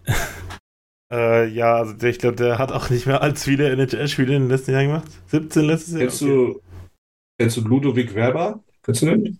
Nee, ich hatte den Namen auch gerade gelesen, aber ich glaube, ich habe was äh, bei dem über diesen einen Reporter von Watson, der quasi relativ viel über die NHL schreibt, der hat, glaube ich, über den geschrieben, aber also der Name kommt mir bekannt vor, aber viel gesehen habe ich von dem auch noch nicht. War aus 27 und jetzt gesigned worden. Ah, okay. Ähm, ich glaube, der ist schon mal in der NHL gewesen oder so. Äh, der, hat letztes Jahr bei, bei ZSC Lions 19 Spiele gemacht, 9, 914er Fangquote. Ach, ist ein Torwart. Er ist ein Torwart. Das ist ein. Torhüter, ja. Torhüter. Das ist überraschend, ja, weil das ist eigentlich staturtechnisch, ja. Aber ist, glaube ich, auch irgendwo unter einer Million gesigned. Ich glaube einfach Ja, ja. mal den, den, den Versuch einmal zu machen, weil äh, ich bin da voll bei Jimmy. Äh, welchen Bobrowski bekommst du? Bekommst du den, den Playoff äh, Bobrowski? Ähm, dann bist du ganz weit vorne und der gleicht dir einiges aus. Du ein bisschen andersrum. Könnte ich mir vorstellen, dass Florida mit der eng geschnittenen Defense ein Problem bekommen könnte, das wo vielleicht selbst die Two-Way-Stürmer, die wo sie haben, nicht mehr so ausgleichen können. Aber auf dem Blatt, auf dem Blatt Papier haben sie sich nicht verschlechtert. Also das ist immer noch ein Kader, der wo gleich oder stärker ist wie letzte Saison. Also sie sind auf jeden Fall näher an den Playoffs dran als alle drei Teams, die wir jetzt schon besprochen äh, außer Boston, die wir schon besprochen haben. Ich sehe sie auch vor Boston, ehrlich gesagt. Weil Also ich halt sehe sie vielleicht auch vor Boston, ja sogar vor Boston, aber ich bei den anderen drei Teams ist die Frage, ob sie überhaupt in die Playoffs kommen. So. Ja, ich Vor, finde ich vor, Boston, vor Boston sehe ich sie nicht. Außer Bergeron äh, schlägt so ein, dass er, dass er nicht mehr spielt. Ja, ich finde ich finde es halt, ich finde halt witzig, du hast hier ein Team und bei Boston Team, die können One for One, die könnt die beide so nach vorne bringen, wenn du sagst, hey, hier guck mal McAvoy für Reinhardt oder so. Ja. Halt, der eine kriegt einen Center aus dieser unfassbaren tiefen Pool und der kriegt einen relativ brauchbaren Verteidiger. Finde ich dann immer sehr interessant, dass da eigentlich so Match made in heaven, aber du willst wahrscheinlich dem anderen auch jeweils dann äh, nicht, nicht so viel helfen an so einem guten Spieler geben. Beauty. So, das Ich nächste glaub- Team ist ein Team im Neuaufbau, die Montreal Canadiens. Und, und da bleiben sie auch erstmal. Da bleiben sie auch erstmal eben. Brinkert ist wieder weg. Ja. Hoffman ist weg. Tierney ist weg. Äh, geht's noch weiter? Edmondson ich- ist weg. Hoffmann- Druin ist weg. Ed, Edmundson, Druin, Hitlick. Newhawk haben sie sich getradet von Colorado. Sehr interessant, wie der sich quasi in so einer Größenrolle entwickeln wird. Der hat ja quasi als, als Rollenspieler sehr stark eingeschlagen da.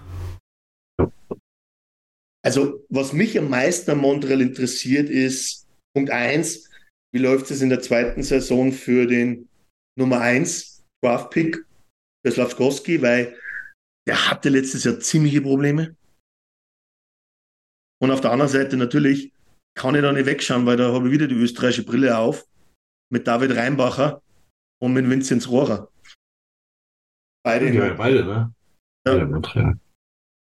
Ja, also ich, ich sag mal, wenn, wenn in dem Kader irgendwo Rosterplätze zu vergeben sind, dann ist es so dritte, dritte Pairing, ne? Da Mhm. wird schon sehr, sehr schnell, sehr, sehr wild. Auch an Namen, ähm, die, die sich da zusammengefunden haben, um da irgendwie Verteidigung zu spielen. Ähm, ja, es ist immer noch ein absoluter, absolut zusammengewürfelter Rumpfkader. Ähm, du hast natürlich ein paar High-End-Talents dabei, wie Suzuki, wie es gerade schon angesprochen ist, Slavkovsky, Kirby Dach, der ja seine Karriere komplett gerettet hat, aus dem, aus dem Haufen da in Chicago rausgehoben und dort wirklich geflourished. Du hast Colin Caulfield, der wieder Eishockey spielt, wenn die Schulter hält. Ja. Und Auf der anderen Seite hast du ja viele, wo du überhaupt nicht weißt, was du bekommst mit Gallagher, Monahan, ja, mir. Das ist ja so, das kann voll in diese Richtung oder voll in diese Richtung. In der Defense sticht für mich nur einer halt wirklich raus und das ist äh, Jack Guy. Der ja, wo wobei, meiner Meinung nach kein schlechter ist. Aber, nee, aber, doch, aber der ist ja auch kein First Pairing Demon. Also das ist ein Third, Second. das, das stimmt Ja. schon, aber wenn du den Rest in der Verteidigung anschaust mit Matheson, Zawad, Harris, Kovacevic. Äh, jetzt nennen wir, wer im ersten Pairing spielen soll. Ja, ja, Checker wahrscheinlich. Chris Whiteman hätten wir auch noch. Ja, das, ist wirklich ein absolutes Ja, ja ich denke mal, Zawad wird wahrscheinlich schon im ersten Pairing spielen, aber ähm, das ist das jetzt ist keiner, der wo, der wo dich rausreißt und ähm, das war, das ist für mich ja das, das allereinfachste Team, das sagst, auf welchem Platz das sie landen werden. Es ist eigentlich gar nicht anders möglich, als dass sie Achter werden. Von auch. Das ist, ja, wahrscheinlich. Hast du denn noch ein ja. paar Infos zu David Reinbacher? Alex? Uh, mich hat es jetzt gewundert, weil Reinbacher, ich habe jetzt geschaut, weil ich interessiert war, aber Reinbacher taucht im aktuellen vorläufigen Roster nicht auf. Aber ich habe auch jetzt nichts gehört, äh, also er ist noch nicht irgendwo hingesigned worden oder hintransferiert worden. Ähm, läuft wahrscheinlich auf die AHL raus, wobei ich das komisch finden würde, weil genau Reinbacher als, als Rechtsschütze, als Rechtsverteidiger ähm, genauso ein Mann wäre oder so ein, ein junger Spieler wäre, den wo ich als Canadiens reinschmeißen würde. Ja, vielleicht schon, aber an sich ist es halt auch ein Spieler, den du jetzt quasi nicht so Proberg-Style in der NHL verbrennen willst. Ist, ist 18. Ich glaube, man muss vorsichtig sein, was man macht. Aber hat er trotzdem auch schon eine komplette Saison in der Nationalliga A, oder? Ähm, das, sind auch, das ist auch ein Männersport. Nichts gegen Frauen, aber also die Schweiz ist sicherlich keine schlechte Liga und speziell, wenn du da mit 17 dann gespielt hast, ähm, dann zeigt es schon, was du, was du, glaube ich, drauf hast. Und er ist ja körperlich relativ stark. Ist zwar langer Lulatsch, ähm, das heißt, äh, Muskeln muss er sicherlich noch mehr aufbauen. Äh, Vinzenz Rohrer zum Beispiel, der ist schon transferiert worden, der spielt in der Schweiz jetzt. Genau, der war jetzt auch nicht. Der ist in Zürich, ja, bei den Lions. Genau, ich habe gerade den, den äh, Rookie Minicamp Kader offen und dachte, warte mal, da fehlt doch einer, aber ja, mhm. der ist äh, transferiert. Ja, also ich, ich finde es auch keine schlechte Idee, reinzuwerfen, weil zu verlieren hast du halt wirklich nichts. Da ist dann halt immer, was ist besser für den Jungen? Irgendwo 25 Minuten spielen und Erfolge sammeln oder mhm. halt irgendwo 15 Minuten spielen und aus Maul kriegen. Das ist immer 50-50, aber ich würde mich freuen. Halt, um, um irgendwo das Gegenteil zu beweisen, aber auf der anderen Seite vorsichtig sein, dass du nicht verheizt. Ähm, da ist ja eine Story dahinter äh, mit dem Thema eben, warum wurde Reinbacher gewählt und nicht Mischkow. Äh, da sind ja die Fans auf die Barrikaden gegangen, meiner Meinung nach zu Unrecht, weil du damit im Endeffekt, da wurde ja Reinbacher angefeindet, äh, was ja, wieder mal zeigt, warum ich die Canadiens nicht mag, die Fankultur dort. Aber totaler Quatsch, du hast vollkommen recht. Also äh, speziell der, der junge Spieler kann ja überhaupt nichts dafür. Aber äh, also soll, soll er jetzt sagen, nee, Montreal Canadiens, ihr draftet jetzt hier Mitchkopf, sonst. Ja. Und alle anderen im ganzen, im ganzen Draft sagen auch, sonst vorher gehen wir nirgendwo hin. Wenn ihr den jetzt nicht draftet, dann komme ich nicht. Ja.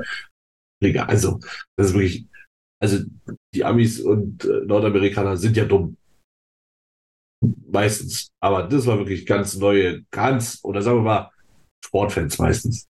Also ja. das wirklich ganz anderes Level von. Also da hat er wirklich, ich, ich kriege nicht mal die Transferleistung hin. Das ist so dumm, das ist schon gar nicht mehr lustig. Ja. Also, ich verstehe gar nicht, wie, wie dein Hirn darauf kommt. Ja, der ist jetzt schuld, weil wir den nicht genommen haben. Lass den mal fertig machen. Also, Und interessant, glaube ich, zu erwähnen zumindest, äh, A in der ersten Runde gedraftet, oder? Messar.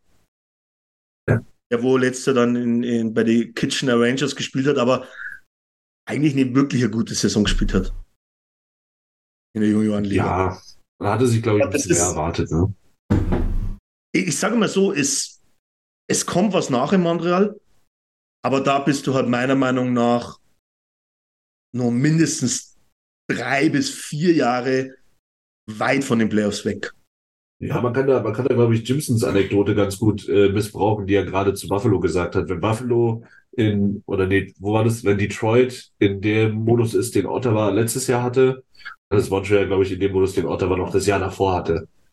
Also du hast sehr, sehr junge, hochtalentierte Spieler, die noch nichts gezeigt haben und die jetzt dann das Jahr brauchen, um halt in ihre Rollen reinzuwachsen und um zu zeigen, okay, wir sind die neue Generation und so läuft es jetzt hier, verlieren verboten, wir reißen uns den Arsch auf und äh, ja, so muss es dann jetzt dieses Jahr dann, glaube ich, gehen. Und da brauchst du quasi, so wie Ottawa, quasi brauchst du das Stützle, Norris, Befferson, und äh, wer ist der vierte? Chuck, die alle quasi gleichzeitig den nächsten Schritt machen, dass es halt wirklich in, überhaupt in die richtige Richtung geht. Ja, ja klar. Aber ich glaube, dass sie quasi dann auch den richtigen Coach für sowas haben, für so eine Übergangsphase oder halt für so eine Lernphase. Matti Saloui, junger NHL-Coach, quasi, der auch noch am Lernen ist selber. Das ist, das passt, glaube ganz, ganz gut und halt einen großen Fokus drauf zu setzen, die Spieler zu entwickeln. Ja, also da kann, da kann echt was wachsen. Der scheint sich ja auch mit, mit Covid sehr gut zu verstehen. Der hat ihn ja damals, als die NHL-Karriere eigentlich schon gescheitert war, wieder, wieder hochgebracht, in, ins NHL-Team geholt, bis er sich dann verletzt hat. Da kann, da kann was wachsen, klar. Ich glaube, das Einzige, woran es halt scheitern kann, ist der Markt. Also das ist ja quasi noch ein größerer Markt wie Edmonton, halt ein französisch sprechender, aber halt ein sehr, sehr großer Eishockey-Markt, der halt sehr viel Erwartung hat. Du, bist, verrückt, du hast halt ein Problem und das ist halt in der Division im Neuaufbau zu, im Neuaufbau zu sein, äh, das kann dann mal locker sechs, sieben Jahre heißen. Ja, ich glaube, du musst halt quasi entertaining sein und äh, eine Entwicklung zeigen und dann kommen schon die Leute noch, dann wird die Arena weiterhin ausverkauft sein, aber es muss halt quasi, es darf halt keine keine Schwäche gezeigt werden in dem Sinne, obwohl das halt jetzt ein komischer Spruch oder ein blöder Spruch ist, aber es darf halt nicht quasi die Linie verloren gehen. Ja, ja das ist ja. besser als Schwäche zeigen, ja. Die Linie darf nicht verloren gehen. Okay, nächstes Team, sehe ich richtig, ja. das ist Ottawa. Wir ja, haben eh die schon gemacht mit der Erwähnung von Stützle, Norris, Betherson und Kachak. ja. äh, Norris ist wieder zurück. Oder wer, wer war das, der verletzt war? Norris, oder? Norris, Norris ist wieder Norris, ja. zurück. Jetzt zähle ich ihn fast als Neuzugang, äh, weil er eigentlich sehr stark ist, aber die ganze letzte Saison, glaube ich, bis auf sieben oder acht Spiele und dann war er verletzt. Ich glaube, das ist wie ein Neuzugang im Endeffekt für Ottawa und kein schlechter. Auf was ich wirklich gespannt bin, ist, Tarasenko. Ja, in Ottawa. Auch. Oh, ja. Das war, das war meiner Meinung nach ein richtiger Statement. So, ja, wir wollen. Wir sind, wir sind zufrieden mit dem, was wir haben. Und jetzt lass, lass ein bisschen Attacke machen. Das war wirklich äh, ein guter, guter Einkauf, der dann echt gut reinfinden könnte in diese, diese wirklich super spielstarke Offensive. Ich meine, wir, wir hatten die große, das große Vergnügen, uns das aus 23 Reihen Entfernung äh, anzuschauen. Hm. was die, was die im Powerplay spielen oder auch wie Jimmy oder Brady sich da die, die Bälle übers Eis werfen. Das, das sieht schon ganz gut aus. Und Tarasenko hat zwar die letzten zwei Jahre wirklich zu kämpfen gehabt, aber ich, auch für ihn wird es ein Fresh Start und äh, was Neues sein.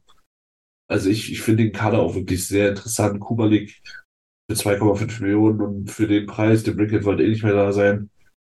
Auch Weil wirklich Kuba gute, gute Verpflichtung. Hat ein wahnsinnig schlechtes letztes Jahr. Aber ja, ja. Es kann immer wieder äh, die andere Richtung erschlagen. Du hast immer noch nicht zu vergessen, war natürlich schon ein paar Monate zurück, schon in der letzten Saison, äh, Children. Der ist auch noch ja. nicht wirklich angekommen, so. Ja. Und war ja auch nur, eins, was nur nennen muss, ähm, du hast dich trotz alledem auf der Torhüter-Position verbessert. Talbot nach LA, dafür Corpisalo nach Ottawa. Den Deal hast du gewonnen und hast die verstärkt auf der Torhüterposition. Auf jeden Fall. Also ich finde auch generell, der Kader auch wird schön abgerundet. Du hast wahrscheinlich unter 27 fünf der interessantesten jungen Verteidiger. Also mhm. die sind ja wirklich ähm, Brandström, Chabot, Chigrin, dann Sanderson, der jetzt äh, sein Big Ticket bekommen hat. Das sind alles richtig, richtig gute, schlittschuhläuferisch starke Packmover wirklich, also du hast dann halt mit Helmenik noch so ein paar Holzer auch drin, die brauchst du aber auch. Ich finde den, den Kader schön rund, wirklich super, super abgestimmt. Ich sehe es aber dieses Jahr noch ein bisschen früh.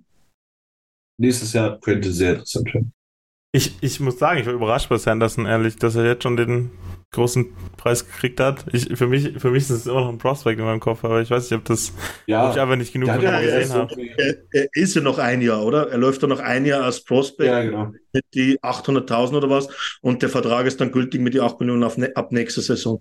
Okay. Ja, also ich bleibe dabei. Ich glaube, wer da aufgewacht ist und den Vertrag gesehen hat, war Evan Bouchard und dachte, ach guck mal, ja. Marktüblicher Wert wäre anscheinend 14,6 Millionen gewesen. Naja, nächstes Mal.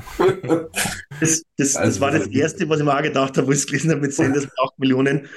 Okay, wir haben zwei Jahre für 3,9 bekommen und habe dann trotzdem gedacht, es ist für mich für Sanderson overpaid. Aber Ottawa setzt solche Statements. Das haben sie gemacht. Das haben sie bei Kaczak gemacht. Das haben sie bei Stützle gemacht. Das haben sie bei Betherson gemacht. Das haben sie bei Norris gemacht. Das ist einfach so, die sagen von Haus aus, okay, das ist mein Chor und die habe ich die nächsten sechs, sieben, acht Jahre, was auch immer. Ja, ah, bei, bei, bei Chuck und Stützle hat es sich absolut gelohnt. Die Numbers sind absolut okay, die die bekommen haben. Ich habe heute gelesen, dass Stützle irgendwas gesagt hat, mit der, dass er auch irgendwas in Richtung 10 Millionen bekommen hätte können, aber er es nicht wollte oder so. Was haltet ihr so davon, sowas äh, quasi extra weniger zu nehmen? Ich, ich muss sagen, ich verstehe nicht, warum es nicht mehr Leute machen. Aber das ist auch, das ist auch so, weißt du, ich persönlich mit, in meinem Leben, mir wäre egal, ob ich 8 oder 10 Millionen kriege. Alter, ich bin Millionär. Wann ist natürlich. Das, würde ich die 2 Millionen nicht als Brio setzen, dass ich woanders spiele. Okay, Oder als Brio setzen, dass ich einen Vertrag unterschreibe, wenn man Franchise richtig taugt. Also jetzt muss man aber auch sagen, so 2 Millionen mal 8 Jahre sind auch schon 16 Millionen. Und das ist ja auch kein garantierter. Ja, aber, aber je nachdem, in welchem Markt du bist. Jetzt reden wir ja, 8, genau. 9 mal 8. Alter, wo willst du in deinem Leben 70 Millionen US-Dollar ausgeben? Oh, das passt schon. ich ich habe gehört, Johnny Mansell hat das auch hingekriegt. Ich habe gestern die Doku angeguckt. okay. Der, der, der, der, in jedem Punkt hat er mal gesagt, er hat das gemacht, was er schon immer machen wollte, nämlich so viel Kohle ausgeben, wie er nur konnte. Also, Einfach für ein kurzes Jahrspiel in der Canadian Football League.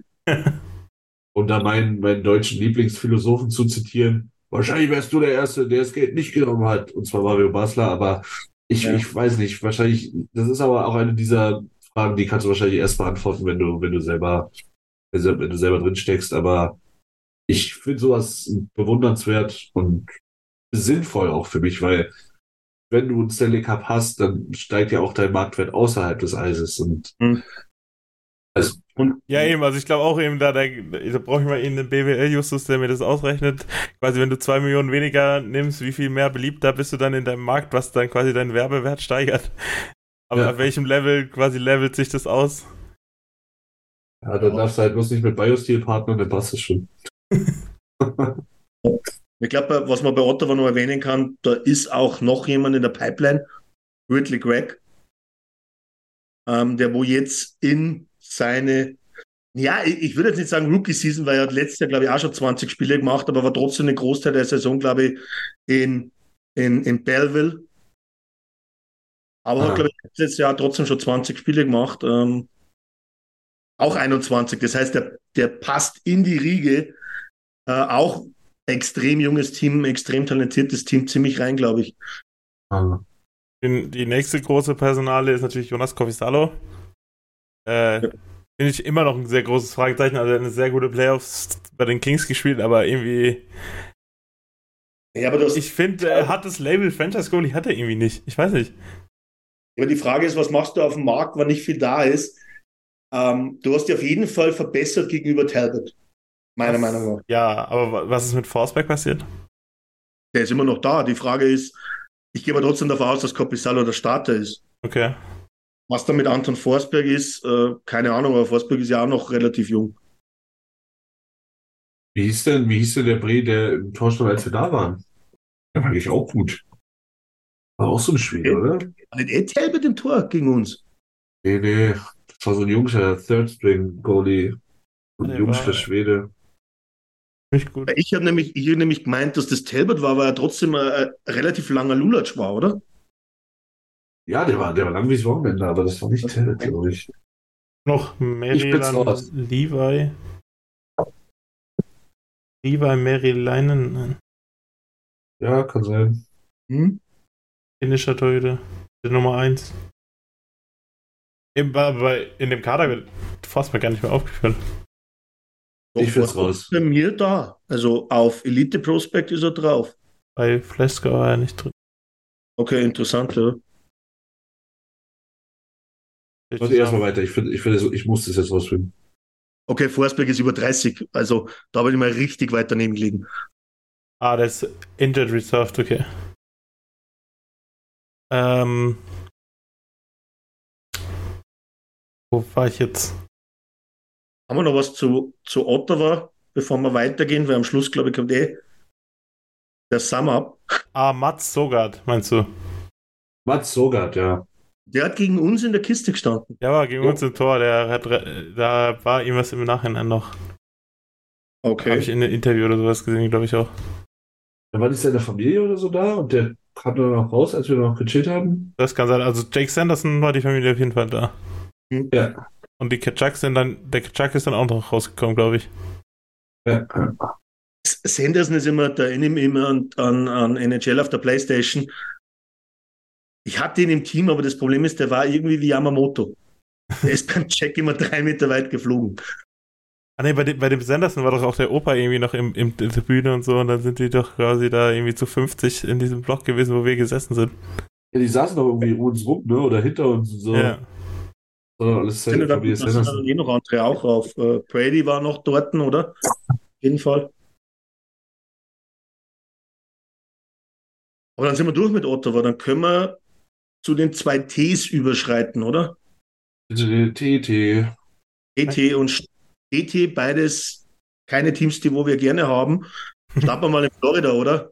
Müssen wir Ja, sogar. Tampa Bay. Tampa Tampa Bay. Ähm, Bomber. ich sage es mal vorab, ohne jetzt auf das Team einzugehen, ich würde es ihnen so wünschen, wenn sie nicht in die Playoffs kommen. Ich hasse Tampa. Und, das, Ja, also ich- nur, und das nicht nur, weil es linke, weil es linke Hunde sind, sondern auch, wie, ich weiß nicht, ich kann mit dem Team nichts anfangen. Aber egal, gehen wir mal drauf ein, oder? Ich, ich finde zuallererst mal, also der, der Kader hat zurzeit ein Total Capit von 90,4 Millionen. Das Das ist das, NBA gewohnt. das letzte Mal, dass ich nachgeschaut habe, ist es zu viel? Das ist jedenfalls mein Kenntnisstand. Ich, ich glaube, da gibt es noch ein anderes Team, das wir gleich besprechen, das noch drüber ist, oder? Ich wollte gerade sagen, die sind bestimmt irgendwie bei 106 Millionen. Die sind Ja, Ja, bei, bei. bei 96. die sind, 96. also die einen sind Ja, 6 Millionen stimmt, drüber ja. und die anderen sind 13 Millionen drüber. Naja, Und passt. beide haben wir jetzt noch vor uns, ja. Beide haben wir noch vor uns, ja. Ja, Tampa Bay hat sich mal wieder nicht, obwohl für Tampa Bay Verhältnisse war es ja fast schon ein Komplettumbruch, aber an sich hat sich wieder nichts getan. Ja, für, ich glaube, für uns erwähnenswert, Patty Maroon ist jetzt nicht mehr in Tampa, das heißt, er wird jetzt da kein Stanley Cup mehr gewinnen. Nee. Äh, er würde, glaube ich, in Minnesota keinen gewinnen, glaube ich. Ähm, auf der anderen Seite, glaube ich, ist das Interessanteste eben äh, Alex Killorn. Das, wo für mich eben neben Cirelli richtig bombastisch starker Two-Way-Stürmer war. Ähm, aber der wollte jetzt, glaube ich, auch seinen Paycheck haben. Spielt aber jetzt bei den Ducks. Ob das jetzt natürlich äh, für ihn dann der Fortschritt ist, ist die andere Frage. Aber Das musst du, Ähm, musst du vorher wissen. du hast ja schon ein paar Trophäen im Schrank. Von dem her, glaube ich, schaust du eher mal auf die Kohle wie andersrum. Ähm, Zugänge. Ja, Tyler Motte, ich weiß nicht, ob, ob man da lange jetzt drüber reden. Äh, Connor Sheehan, Ja? sicherlich jetzt kein so schlechter. Äh, Kevin DeHaan, ja. Ja Ähm, Simon von den Sharks und dann zuletzt noch Geno von den, von den Brads. Geno ist doch Ja. dieser absolut räudige Trade, wo sie Ja, ihre halbe Franchise weggetradet haben für einen Spieler, der gerade mal so in dritten Reihe auch- spielen kann. Und auch völlig überbezahlt. Ich, ich muss sagen, ich war mal ein großer Fan von Tanner Geno.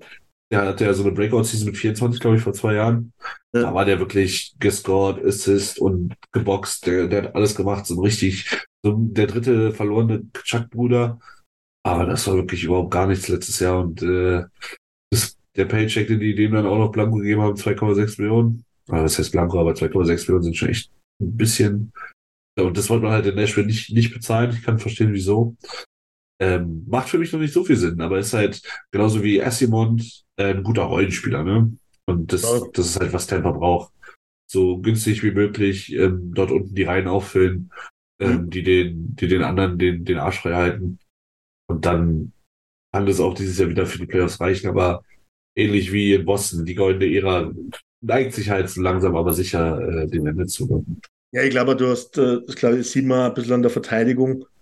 Ähm, da ist ein gutes Alter mittlerweile beieinander. Fangen wir mal an mit, mit äh, Hedman. Nimmer der Jüngste mit Sicherheit. Äh, Sergachev, das ist nun, glaube ich, eher das Aushängeschild, was sie wirklich haben. Czernak, Dehan, Bogossian, Perbex, Perbix. Ähm, das ist ein relativ gehobenes Alter schon, wenn du da durchgehst. Ich glaube, Sergachev, der ist noch 28 oder 29 oder sowas. 25 ist er. 25. Also ich bin heute richtig stark im Alter raten. ich muss sagen, also im Nachhinein ist Sergachev und ein Second-Round-Pick für Jonathan Druin ein sehr, sehr starker Trade. Dieses Jahrhunderts, ey, wirklich. Und, ja. und, und, wer wurde, ratet mal, wer mit dem Second-Round-Pick gedraftet wurde? Ähm. Oilers Legend. Was? Olivier Rodrigue. Öh, die Wahrheit. Doch. Der Pick ist Wie bei ist Washington gelandet und dann irgendwie bei uns gelandet. Oder der Pick gehört Washington und ist dann irgendwie bei uns gelandet. Ja, über, über Montreal dann wahrscheinlich, ne? In dem. Nee, nee, also den Pick hat quasi Washington hat, äh, Montreal hat den Washington-Pick nach Tampa getradet und irgendwie ist der Pick dann bei uns gelandet für Maroon vielleicht oder so. Nee, nee, Maroon macht keinen Sinn. Ja. Maroon war woanders. Aber das ist ja. ein ewig her, der Trade, aber ich kann mich noch voll dran erinnern. Und irgendwie, der hat sich sehr gut ausgezahlt für Tampa Bay. Der Tampa Bay ist halt auch so eine pure Erfahrungstruppe. Die haben halt schon alles gesehen, ein Großteil davon. Lachten geschlagen. Hm. Und dann hast du trotzdem, für mich in der Atlantik trotzdem der stärkste Goalie mit Wasilewski. Ich setze ihn trotzdem vor Ulmark über die Jahre gesehen. Ja. Ulmer war in, in, war in Buffalo auch stark, aber ich sehe einfach Wasilewski, das war für mich auch, speziell mit den zwei Stanley Cup-Siege, das war Wasilewski für mich ein großer Teil, äh, warum sie es gewonnen haben. Also das ist, ähm, da ist für mich ein Ulmer okay. noch, wo Wasilewski äh, schon ist. Ja. Die kann man, kann man durchaus keine Schande, André Wasilewski als den besten Goalie der Division, vielleicht sogar den besten Goalie der Liga zu nennen. Wenn der, wenn der heiß ist, wenn der locked in ist, wenn der halt dieser, dieser absolut geisteskranke Playoff-Goalie ist, dann kommt da halt einfach nichts vorbei, man. Der ist 1,93, eine, eine Wingspan, weiß ich nicht, bestimmt von 6,5 Metern. Er ist einfach unfassbar gut, stark auf der Linie, gut im Spiel reden, stark mit dem Puck an der Keller. Also, da kannst du wirklich, kannst du Schwächen suchen. Wenn du eine findest, kannst du mir Bescheid sagen. Aber. Ja, einzige hat er letzte Saison in die Playoffs gezeigt, da war einfach komplett nicht das, was er normal leisten kann. Ich glaube aber auch, dass das natürlich am gesamten Team irgendwann liegt, weil du kannst den besten Goalie drin haben, ähm, wann halt im ganzen Team nichts läuft. Aber bin bei dir, das ist für mich so ein ruhiger Goalie. Äh, null Hampelmann, immer ruhig. Die Größe dazu, also ich würde würden jeden Tag über Ulmark noch setzen. Wahrscheinlich geben mir nicht viele recht, aber ich, ich würde es trotzdem, ich mach's. Ich bin wirklich, ich bin wirklich gespannt, wie die den Kader auf die Beine kriegen wollen. Also mit dem, mit dem, mit dem Salary Cap. Weil die haben ja wirklich Geld rumgeworfen, als hätten sie es. Aber sie haben es nicht. Mit, dem, mit den 9 Millionen drüber, wie viele Spieler haben sie jetzt im, im Kader drin? Auf äh, zwei, vier, warte. 14 Forwards, 8 Defender und 2 Goalies. Also 24, da könntest noch drei 6, Ja, 24, ja. 26. Aber selbst wenn du drei rausnimmst, müssen die schon. 24. Okay. 24. Aber ja. selbst wenn du drei rausnimmst und mit 21 spielst, theoretisch, müsstest du schon drei nehmen, die wo einen gewissen Wert haben. Ja, also da können Stirelli, Janot kannst, kannst du cutten oder ein Point, kannst du machen, wie du willst. Vielleicht rotierst du ja einfach durch. Der Kosch ist ja auch nicht mehr der Jüngste, dann spielt ja. man Tag der, einen Tag der. Aber ist ja, es nicht so, so dass, dass, dass diesmal Stemkos auf LTA geht und nicht Kucherov wie sonst? Aber ist es nicht so, dass die LTA Leute neu spielen und äh, Seabrook schon da liegt? Also sie haben ja, noch den toten Vertrag. Da liegt, da liegt was auf LTA bei ihnen. Ja, aber ich glaube, das zählt jetzt quasi noch nicht zum Cap dazu, erst später. Aber wollten die, wollten die diese, glaub, diese Verträge einkaufen, Sachen nicht was verschieben? Und dann sind sie quasi nur noch bei 73.000 Unterschied, weil sie sind 6,9 drüber und der Steelwork-Vertrag ist 6,875. Ja, hier, ja. Und dann ist es gar nicht mehr so viel. Ich habe gerade bei Toronto ja, auch festgestellt, dass sie quasi auch schon Spieler drauf haben, die auf die LTR kommen. Aber die wollten das doch alles unterbinden, oder? Nee. Ist, du kannst ja quasi das nicht unterbinden bei Spielern, die einfach nicht mehr fähig sind zu spielen. Also bei Weber kannst du es ja auch nicht unterbinden quasi. Das, die, der ist halt einfach, äh, der kann halt einfach nicht mehr spielen. Mhm. Ja, wie bei Clefbaum eigentlich. Ja, Toronto hat halt, hat halt Marcin und Murray auf der, auf der Liste, ne? Ja.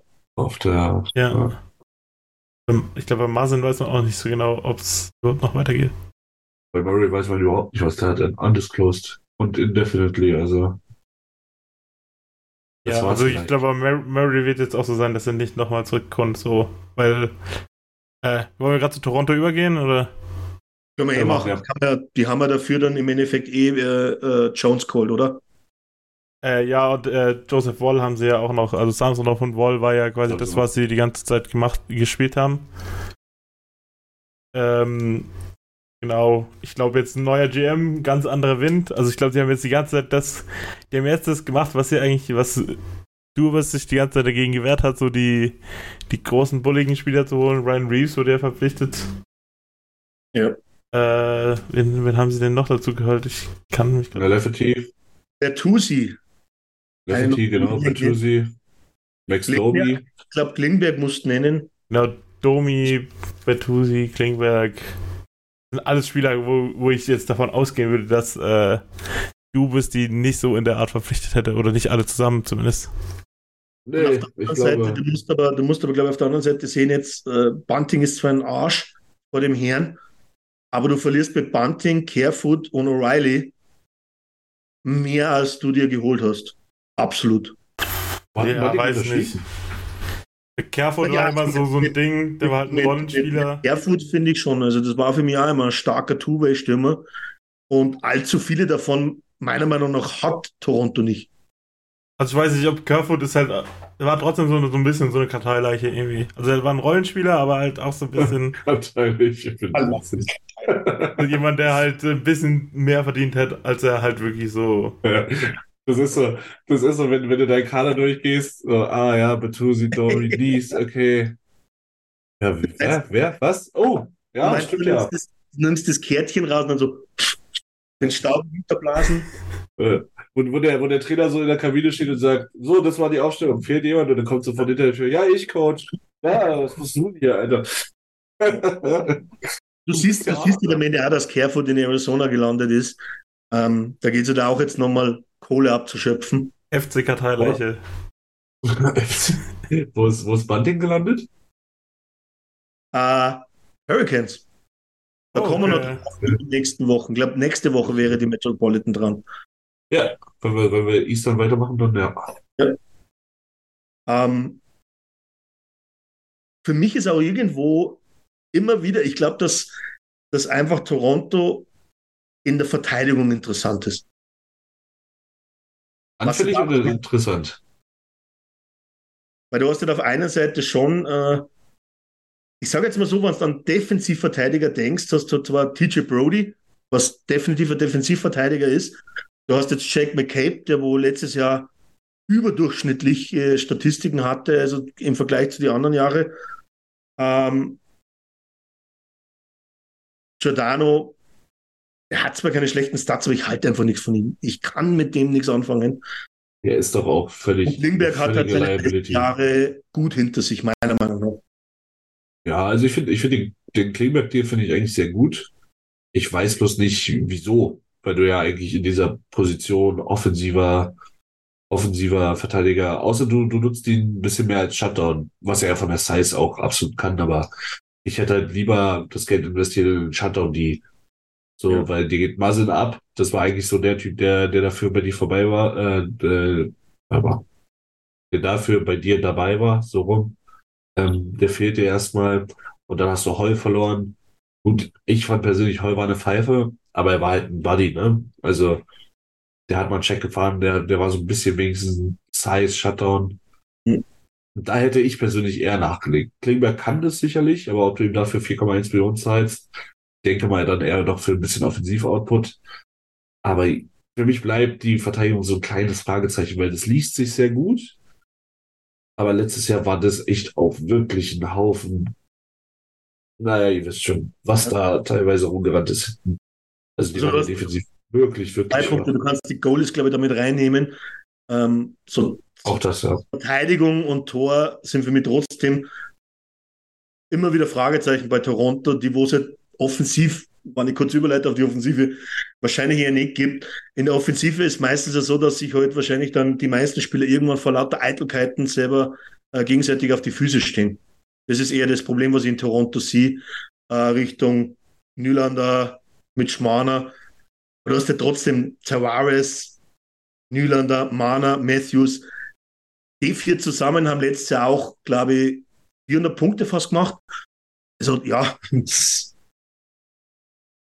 Also ich glaube, was, was, was ja, was ja du bis Ende letzte Saison oder auch letzte Saison vor der Deadline oder als es so schlecht lief bei Toronto ans Herz gelegt wurde, war ja, okay, ey, wir müssen jetzt schauen. Geht Nyländer, geht Mana, geht Matthews, einer von denen muss gehen, damit einfach die Breite im Kader äh, ein bisschen, bisschen wiederhergestellt wird. Ich finde, in der Breite sind sie besser geworden. Domi, Petrusi sind auf jeden Fall Leute, die, die da helfen. Aber ich finde trotzdem, dass du irgendwann wirklich einen von denen, ob es nur Nyländer ist, ob Mana, Matthews, irgendeiner von denen muss dann halt mal Platz machen, weil sonst hast du auch so Leute wie Nick Robertson oder halt wie Matt Nies, die halt auch Eiszeit wollen und die, die sie woanders wahrscheinlich kriegen würden. Und dann musst du dich halt irgendwann fragen, okay, gebe ich, gebe ich meine jungen Willen ab, meine nächste Generation, oder trenne ich mich dann doch irgendwann von einem dieser 10 Millionen Leute, die, von denen du halt Aber, okay, bei sieben, von denen du halt drei hast, ne? aber das ist das gleiche über McDavid Dreizettel und mit Newt sagen quasi. Das ist ja eine Ja, ähnliche. das Aber ich glaube. Das sind ja nur, das sind ja nur zwei, also es ist nur einer über zehn. Ja, okay. Da aber ist dass es die halt, Diskussion halt länger schon ist. Und jetzt, jetzt Ja. ist noch nicht mehr das Trainingscamp gestartet und trotzdem steht Niederlande schon wieder auf der Liste äh, für einen Trade spätestens äh, zur Trade Deadline. Also ich glaube auch, Ja. dass quasi Nylander der Odd Name Out ist, quasi, auch wenn quasi, ich glaube, Mana eigentlich die bessere Variante wäre. Aber das ist quasi halt, da ist es, das Publikum ist schon immer gegen Nylander gewesen, obwohl er eigentlich quasi einer der talentiertesten Spieler ist und die Matthews-Entscheidung, die ist jetzt eh gefallen, er hat ja seinen Vertrag jetzt unterschrieben. Da, da wird man auch nicht dran rütteln und Matthews ist ein Top 5 Spieler in dieser Liga, also da geht auch nichts vorbei. Aber an sich, also ich glaube, dass es für Nylander jetzt die Zeit kommt, dass er jetzt wirklich endlich mal getradet wird, sozusagen, weil ja die Trade-Rufe schon immer da sind. Obwohl ich, ich der Meinung bin, dass Mana eigentlich die bessere Entscheidung wäre, wo das Team weiter vorbringen würde. ich würde Mana auch gerne als irgendwo Franchise-Dude äh, sehen. Am besten so in Zaro sehen. Doch, ja, also so, so, Aber wäre geil. so auf einmal ta- taucht sein Kumpel, sein, sein Daddy Marlo, taucht dann als Trainer auf und er ist so der Franchise-Dude. Ja, nehme ich. I take it. Dann sehen wir ihn auch ein Sunny Boy, näher. wo, wo vier Tage der Woche an dem Beach hockt und die An der anderen, Küste. anderen drei Tage spielt er Eishockey. so nebenbei. Nee, aber wie gesagt, es ist einfach, ja, es klappt ja anscheinend nicht. So, jetzt war es letzte Mal, letztes Jahr mal in der zweiten Runde. Na, herzlichen Glückwunsch. Und dann hast du dich wieder blamiert. Und so wird es halt immer, immer weitergehen. Ach, ich weiß auch nicht, Toronto. Ich freue mich ja immer, aber naja. Aber du hast halt am Ende hat trotzdem ein Team, wo du da jetzt nicht auf dem Zettel hast, was aus den ersten vier rausfällt. Nein, überhaupt nicht. Also das wird Regular Season wieder gut werden. Es ist einfach kannst du dir halt Interessante kaufen. Ne? an der Atlantic. Ich sage sogar, es ist eigentlich kein Hot Take, äh, wenn du sagst, die Atlantic kommen heuer fünf rein, meiner Meinung nach. Die Metropolitan hat nur drei nächste Saison in den Playoffs. Ja, ich glaube, es liegt Ja, auch ein bisschen dran, dass in der Metropolitan so die großen Sterne so ein bisschen am Ausglühen sind. Deswegen ist nicht einmal ein Hot Take, meiner Meinung nach. Weil ich glaube nicht, ich glaube nicht schon, dass, dass fünf Teams aus der Atlantic mehr Punkte holen werden, wie der vierte oder der fünfte in der Atlantic mehr Punkte holen wird, wie der vierte in der Metropolitan. Aber- Ich bin halt, in der Metro bin ich halt mega gespannt auf Pittsburgh. Mit Wird, wird so. richtig interessant, ja. Ist, ist, ist für mich auch total interessante Division, aber Das sind wir ist, nächste Woche. das ist ganz witzig, weil der Pittsburgh quasi Dubas dann wieder ist. Ja, genau. Deswegen finde ich es ja gerade so spannend. äh, ja, Also das wäre wirklich Match made in Heaven, erste, erste, erste Playoff-Runde. Toronto Dieser, dieser. Redner-Club aus Pittsburgh gegen, gegen diese jungen, durchgeknallten aus, aus Toronto. Aber ich glaube, dann würde ich sogar Geld auf Pittsburgh wetten, tatsächlich. Safe. Ja. Die einfach. Ich, will- also wie gesagt, für mich holt Toronto in der Konstellation halt auch kein Cup. Ich weiß nicht wieso, aber das ist einfach nicht ausgewogen genug. Also sie sind in der Regular Season quasi too big to fail. Und Ja, dann in der, in der, in der ja. Playoffs sind sie halt quasi das ist, glaube ich, genau richtig. Ja. viel zu Wildcard, quasi, dass es halt gar nicht nach oben reicht so. Ja, wollen wir jetzt so, so ein kleines Ranking erstellen oder wollen wir zwei, drei Teams nennen, die quasi Überraschungspotenzial haben oder Wir können schon- Mock-Tabelle machen. Mock-Tabelle, okay. Wen habt ihr auf der Fangen wir auf der 8 Frage an, oder? starten wir, starten wir von hinten nach vorne, da ist am leichtesten. Warte, ich muss kurz die ganze Übersicht finden. Oh. Ich muss es irgendwo aufschreiben, nicht, dass wir es wieder vergessen. Ah, ja, stimmt. So, wir können. Also Platz 8 sind wir uns, glaube ich, alle einig, oder? Äh, Und Montreal. Toronto. Mo, Mo, Du kannst es erwarten. Morontorel. Montreal. Ja. Dann die sieben. Trotzdem Detroit für mich. Detroit, ja. Die 6 ist für, wäre für mich Ottawa. Korrigiert mich, wenn ihr anderer Meinung seid. Ähm, ich hätte es lieben gerne und deswegen sage ich es jetzt einfach. Tampa auf der 5. Vielleicht kommen sie dann gar nicht in die Playoffs.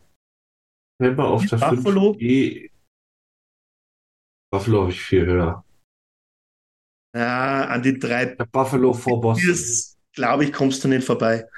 Ich glaube, wir sollten jeder einmal runterrattern. Ich glaube, das ist. Können wir, können wir genauso machen. Ja. Fang du an, Alex. Okay, dann rate ich von oben runter. Äh, Florida, Toronto, Boston, Buffalo, Tampa, Ottawa, Detroit, Montreal.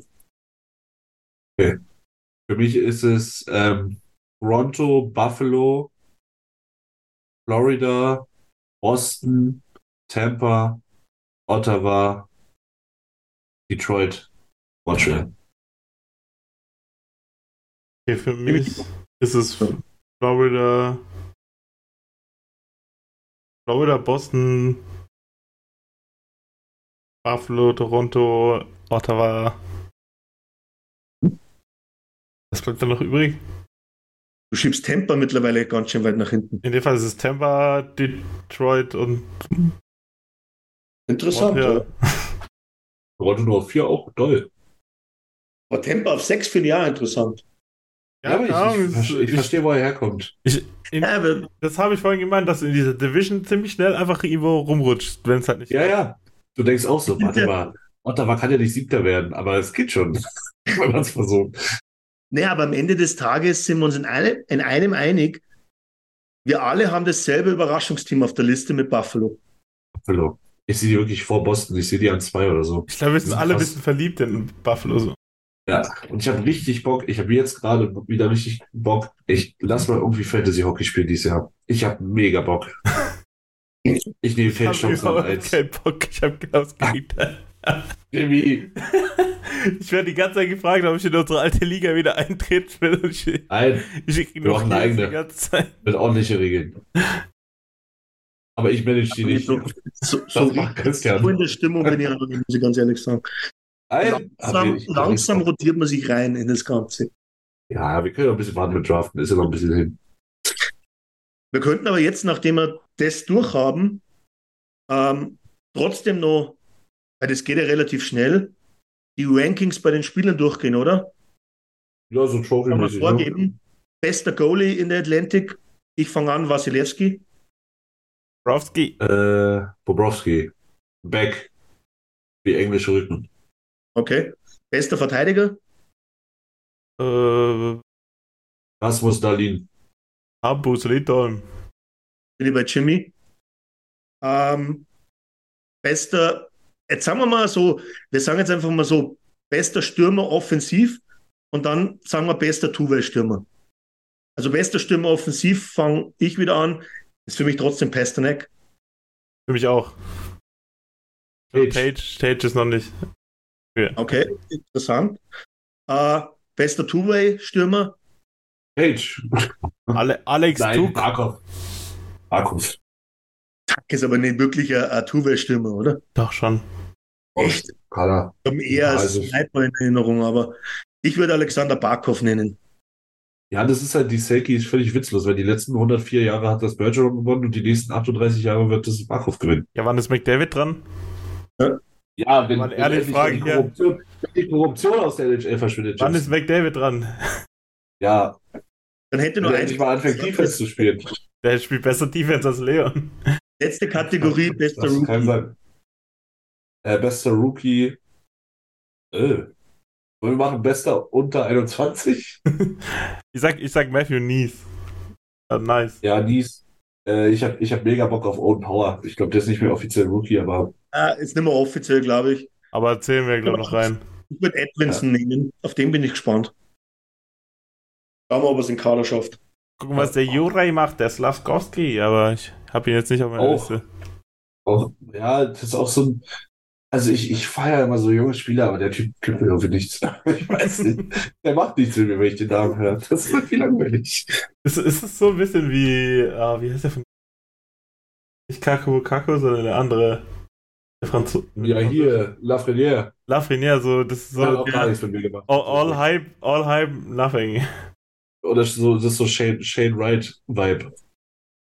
Weiß ich, Shane Wright kommt jetzt noch, glaube ich, aber das ist ein anderer aber das sind für mich wirklich so, Wieder Shane Wright. das sind so immer irgendwelche kanadischen NPCs, wo du den Namen schon seit 104 Jahren gehört hast. Und dann wird er halt gedraftet, naja. Das weiß noch der, äh, wie heißt der, Nolan Patrick damals. Ich so, ja, Ja, wo, wo, so. wo spielt er? Bei den, bei den Weizenkörnern? So, das war so. Der Kanadier Nolan Patrick bei den Brandon Wheat Kings, natürlich, klar, ja, macht Sinn. alles gut. Macht, macht ihr mal in Kanada, macht. Unfassbar. NPC Ey, Mann. Draftpicks. Diese NPC-Kanadier. So, wenn du dir bei Simpson Kanadier erstellst, okay, wie heißt der jetzt? Sag mal einen coolen nordamerikanischen Namen. Shane. Wie heißen alle mit Nachnamen? Bright. Okay, gut, ja. Wo du kommt er könntest her? auch- Aus Brom, Brampton? White könntest du auch noch was Ohio, über White. Und auch so, auch so, eine, auch so, eine, so eine Ausstrahlung von so einer Trafostation in Königs Wusterhausen mit so einem völlig egalen Gesicht auch. So gar nicht, so null, edgy, null. da. Äh, Erste NHL-Saison erstmal mit, äh, mit Phase 3 und dann. Ja, genau. Und Haarschnitt 4. Eine, eine Frage. Haben wir, haben wir irgendwie im Chat noch ein paar Tipps? Äh, Christian hat einen Tipp und äh, nennt gerade noch Griffin in Reinhardt Legende. Florida, Toronto, Tampa, Boston, Buffalo, Detroit, Ottawa, Montreal. Das Ottawa auf der 7 ist ein, ist ein Hot Take. Doch, der, Ja, Detroit haben Ottawa Kann ist ziemlich schnell mal passieren, so. Wir haben es der Buffalo ein bisschen Es ist nicht so, dass das weit weg wäre. Also Ich ich, hab- habe So. Wir haben noch den Bergweg erobert, Toronto, Florida, Tampa, Buffalo, Ottawa, Boston. Oh, Boston Downfall, bin ich da? Uh, Detroit, Montreal. Da haben wir von unserem Vulkan. alten Vulkänchen Toronto, Buffalo, guter Mann, der Mann hat Ahnung, Florida, Tampa, Detroit, Ottawa, Montreal. Ich glaube, das ist genau meiner, ehrlich gesagt. Äh, ich hoffe, alle haben Spaß und bleiben gesund. Halt dein Maul, Niki. Ja, Aber- ja. ich glaube, die es ist- bis auf Ausnahmen, sehen alle Buffalos das Überraschungsteam. Wann es um, wann's um. Überraschungsteam geht. Ja, ich weiß, ja, es ist, die sind schon noch sehr jung, ne? Das darf man echt nicht vergessen. Es kann Das halt immer in beide Richtungen gehen. Das ist halt, äh, aber die haben letztes Jahr Up and Downs gehabt und es war am Schluss ein Punkt.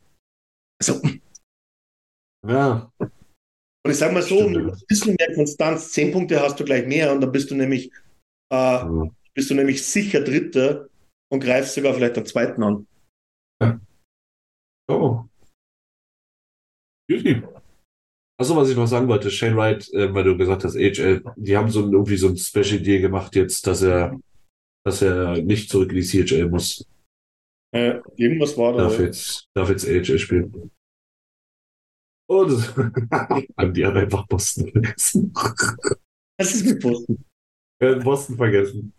Ein- ein- Einfach Toronto hindenken, wo sie hinpassen, so. Ja, letzter. Haben die beste Mann. Ähm, Aber ich ja, sag dir ganz ehrlich, Hot, Boston gibt's nicht mehr. Andi hat Boston abgeschafft. aber Hottag ist dann wirklich auch, wenn du sagst, Boston schafft nicht die Playoffs. Das ist für mich schon ein Hottag. Das ist ein Hot Take. Aber es ist auch nicht weit weg. Na, doch irgendwie. Ey, das ist eine Scheiße. Naja, du, du, musst, du musst trotzdem sagen, ist Bergeron ein Drop von 40 Punkten wert? Ich glaube, also, also Bergeron und Krejci im Paket, ich, ja, 40, 40, also, die haben halt auch wirklich letztes Jahr gespielt wie die bekloppt, ne? Das kannst du eigentlich gar nicht ernst nehmen. Ja, aber äh, die waren ja immer so um die zwischen irgendwo 110 und 120 Punkten fast die letzten Saisons, oder? Ja, bis auf, war das vor drei, vor drei Saisonen, wo sie mal ziemlich gekämpft haben? Ja, wo sie Hall geholt haben, ne? Nochmal nachgelegt sozusagen. Ich glaube, Da das waren war sie das Jahr, mal. wo es nicht so lief. Da wo Tampa und Toronto 1 und 2 waren. Wo Curtis Lazar mit 30 Punkten da irgendwie viel besser Scorer war. Ich, ich sehe es halt einfach so, ich sehe es halt einfach so, Ottawa, Detroit und Montreal können Boston trotzdem mit das Wasser reichen und dadurch, dass ich gesagt habe, dass der Fünfte aus der Atlantic äh, sich den Wildcard-Spot holt, ist dann trotzdem Boston dabei, egal wo ich sie hinplatze. Ich muss sagen, Andi, Andi sagt jetzt aber im Chat was, was echt interessant ist. Überleg mal. Calgary hat nur die Schildkröte und Huberdeau verloren. Huberdeau Äh, haben sie und, dazu äh. Ja, Goodrow und Huberdeau, gleiche Menschen auch. ähm, und Goodrow verloren, Huberdeau dazu bekommen, wo alle dachten, ja, okay, gut, hat sich nicht viel verändert. Und die sind aber so ewig down gefreut. Also, Ja, aber das, das, kann schon, das kann schon viel verändern. Ja, klar, also ähm, ich muss ganz ehrlich sagen, würde Bergeron noch spielen, wäre bei Boston, wäre Boston bei mir auch auf der Eins. Ja, bei mir auch. So. Aber, aber dann, dann müsste es gerade in dem Vergleich müsste dann noch dazu kommen, dass quasi Pasternak 60 Punkte weniger macht, weil Huberdeau hat ja quasi statt 100 Punkte 40 gemacht. Das wird halt nicht passieren, glaube ich. Und das kann ich mir auch nicht Oh. vorstellen. Also wenn Pasternak in seinem, in seinem Ja. Wohnzimmer steht, im, Play- in, dem- in, im Powerplay, dann knallt er trotzdem mindestens 40 Mal in der Saison. Und, und er hat tatsächlich nicht immer nur mit Pässe, äh, mit, mit Pässe Bergeron gespielt, sondern er hat manchmal ja auch in der anderen Reihe quasi gespielt. Da hat er auch performt. nee, mit Saka. Was soll ich sagen? Ja. Ja, die beiden Tschechen werden auch machen, aber ich, ich freue mich, ey. Geile, geile Division. Sehr geil. Aber Ich bin froh, dass wir, froh, dass wir da nicht mitspielen müssen. ey. Seit, seit 15 Jahren oder länger sind das für mich Künstler. immer wieder und wieder. Meistens reicht es nicht für ganz vorne, aber immer dabei. Immer dabei. Ja, die waren nie so richtig Dumpsterfire-mäßig, ne? Das war immer okay. Ja, die letzten 15 Jahre haben sie da nicht viele Titel. Für das, wo sie jetzt ja gestanden sind, aber sind sie dann jedes Jahr teilweise äh, Conference Final oder, oder teilweise am Stanley Cup Final gestanden. Also es ist dann schon. Ja. Nicht, machst du nicht mal eben so. Nein. Frag mal in Toronto. Ist doch ein gutes Schlusswort. Ich glaube, wir, wir kommen jetzt langsam den zwei Stunden wieder sehr nahe. Deshalb äh, Ah, Timeout. Timeout. Äh, wir wir verfallen hier schon wieder in unsere äh, Wurmlöcher an Gesprächen. Ich schiebe jetzt Toronto noch von 2 auf 8, darf ich? Gerne. Also ich, Dafür ist, vielen immer, Dank. dafür ist immer Zeit. dafür ist immer Zeit. Vielen Dank, dass ihr wieder mal dabei wart. Äh, Eulers Nation Stammtisch. Die Saison geht wieder los. Nächste Ja. Runde geht es dann weiter mit der Metropolitan Division. Nochmal Eastern Conference. Bin gespannt eben auf die Pittsburgh Penguins und auch auf alles andere. Äh, das erfahrt ihr dann quasi im nächsten Podcast. Schaut auch vorbei bei unserem Format äh, in den Farben getrennt, in den Farben vereint. Und äh, genau. Äh, macht's gut. Schönen Abend. Bis bald. Tschüss. Vielen Dank fürs Zuhören. Besucht uns auf oilersnation.de. Außerdem findet ihr uns auf Instagram, Twitter, Facebook sowie auf YouTube. Auf Wiedersehen.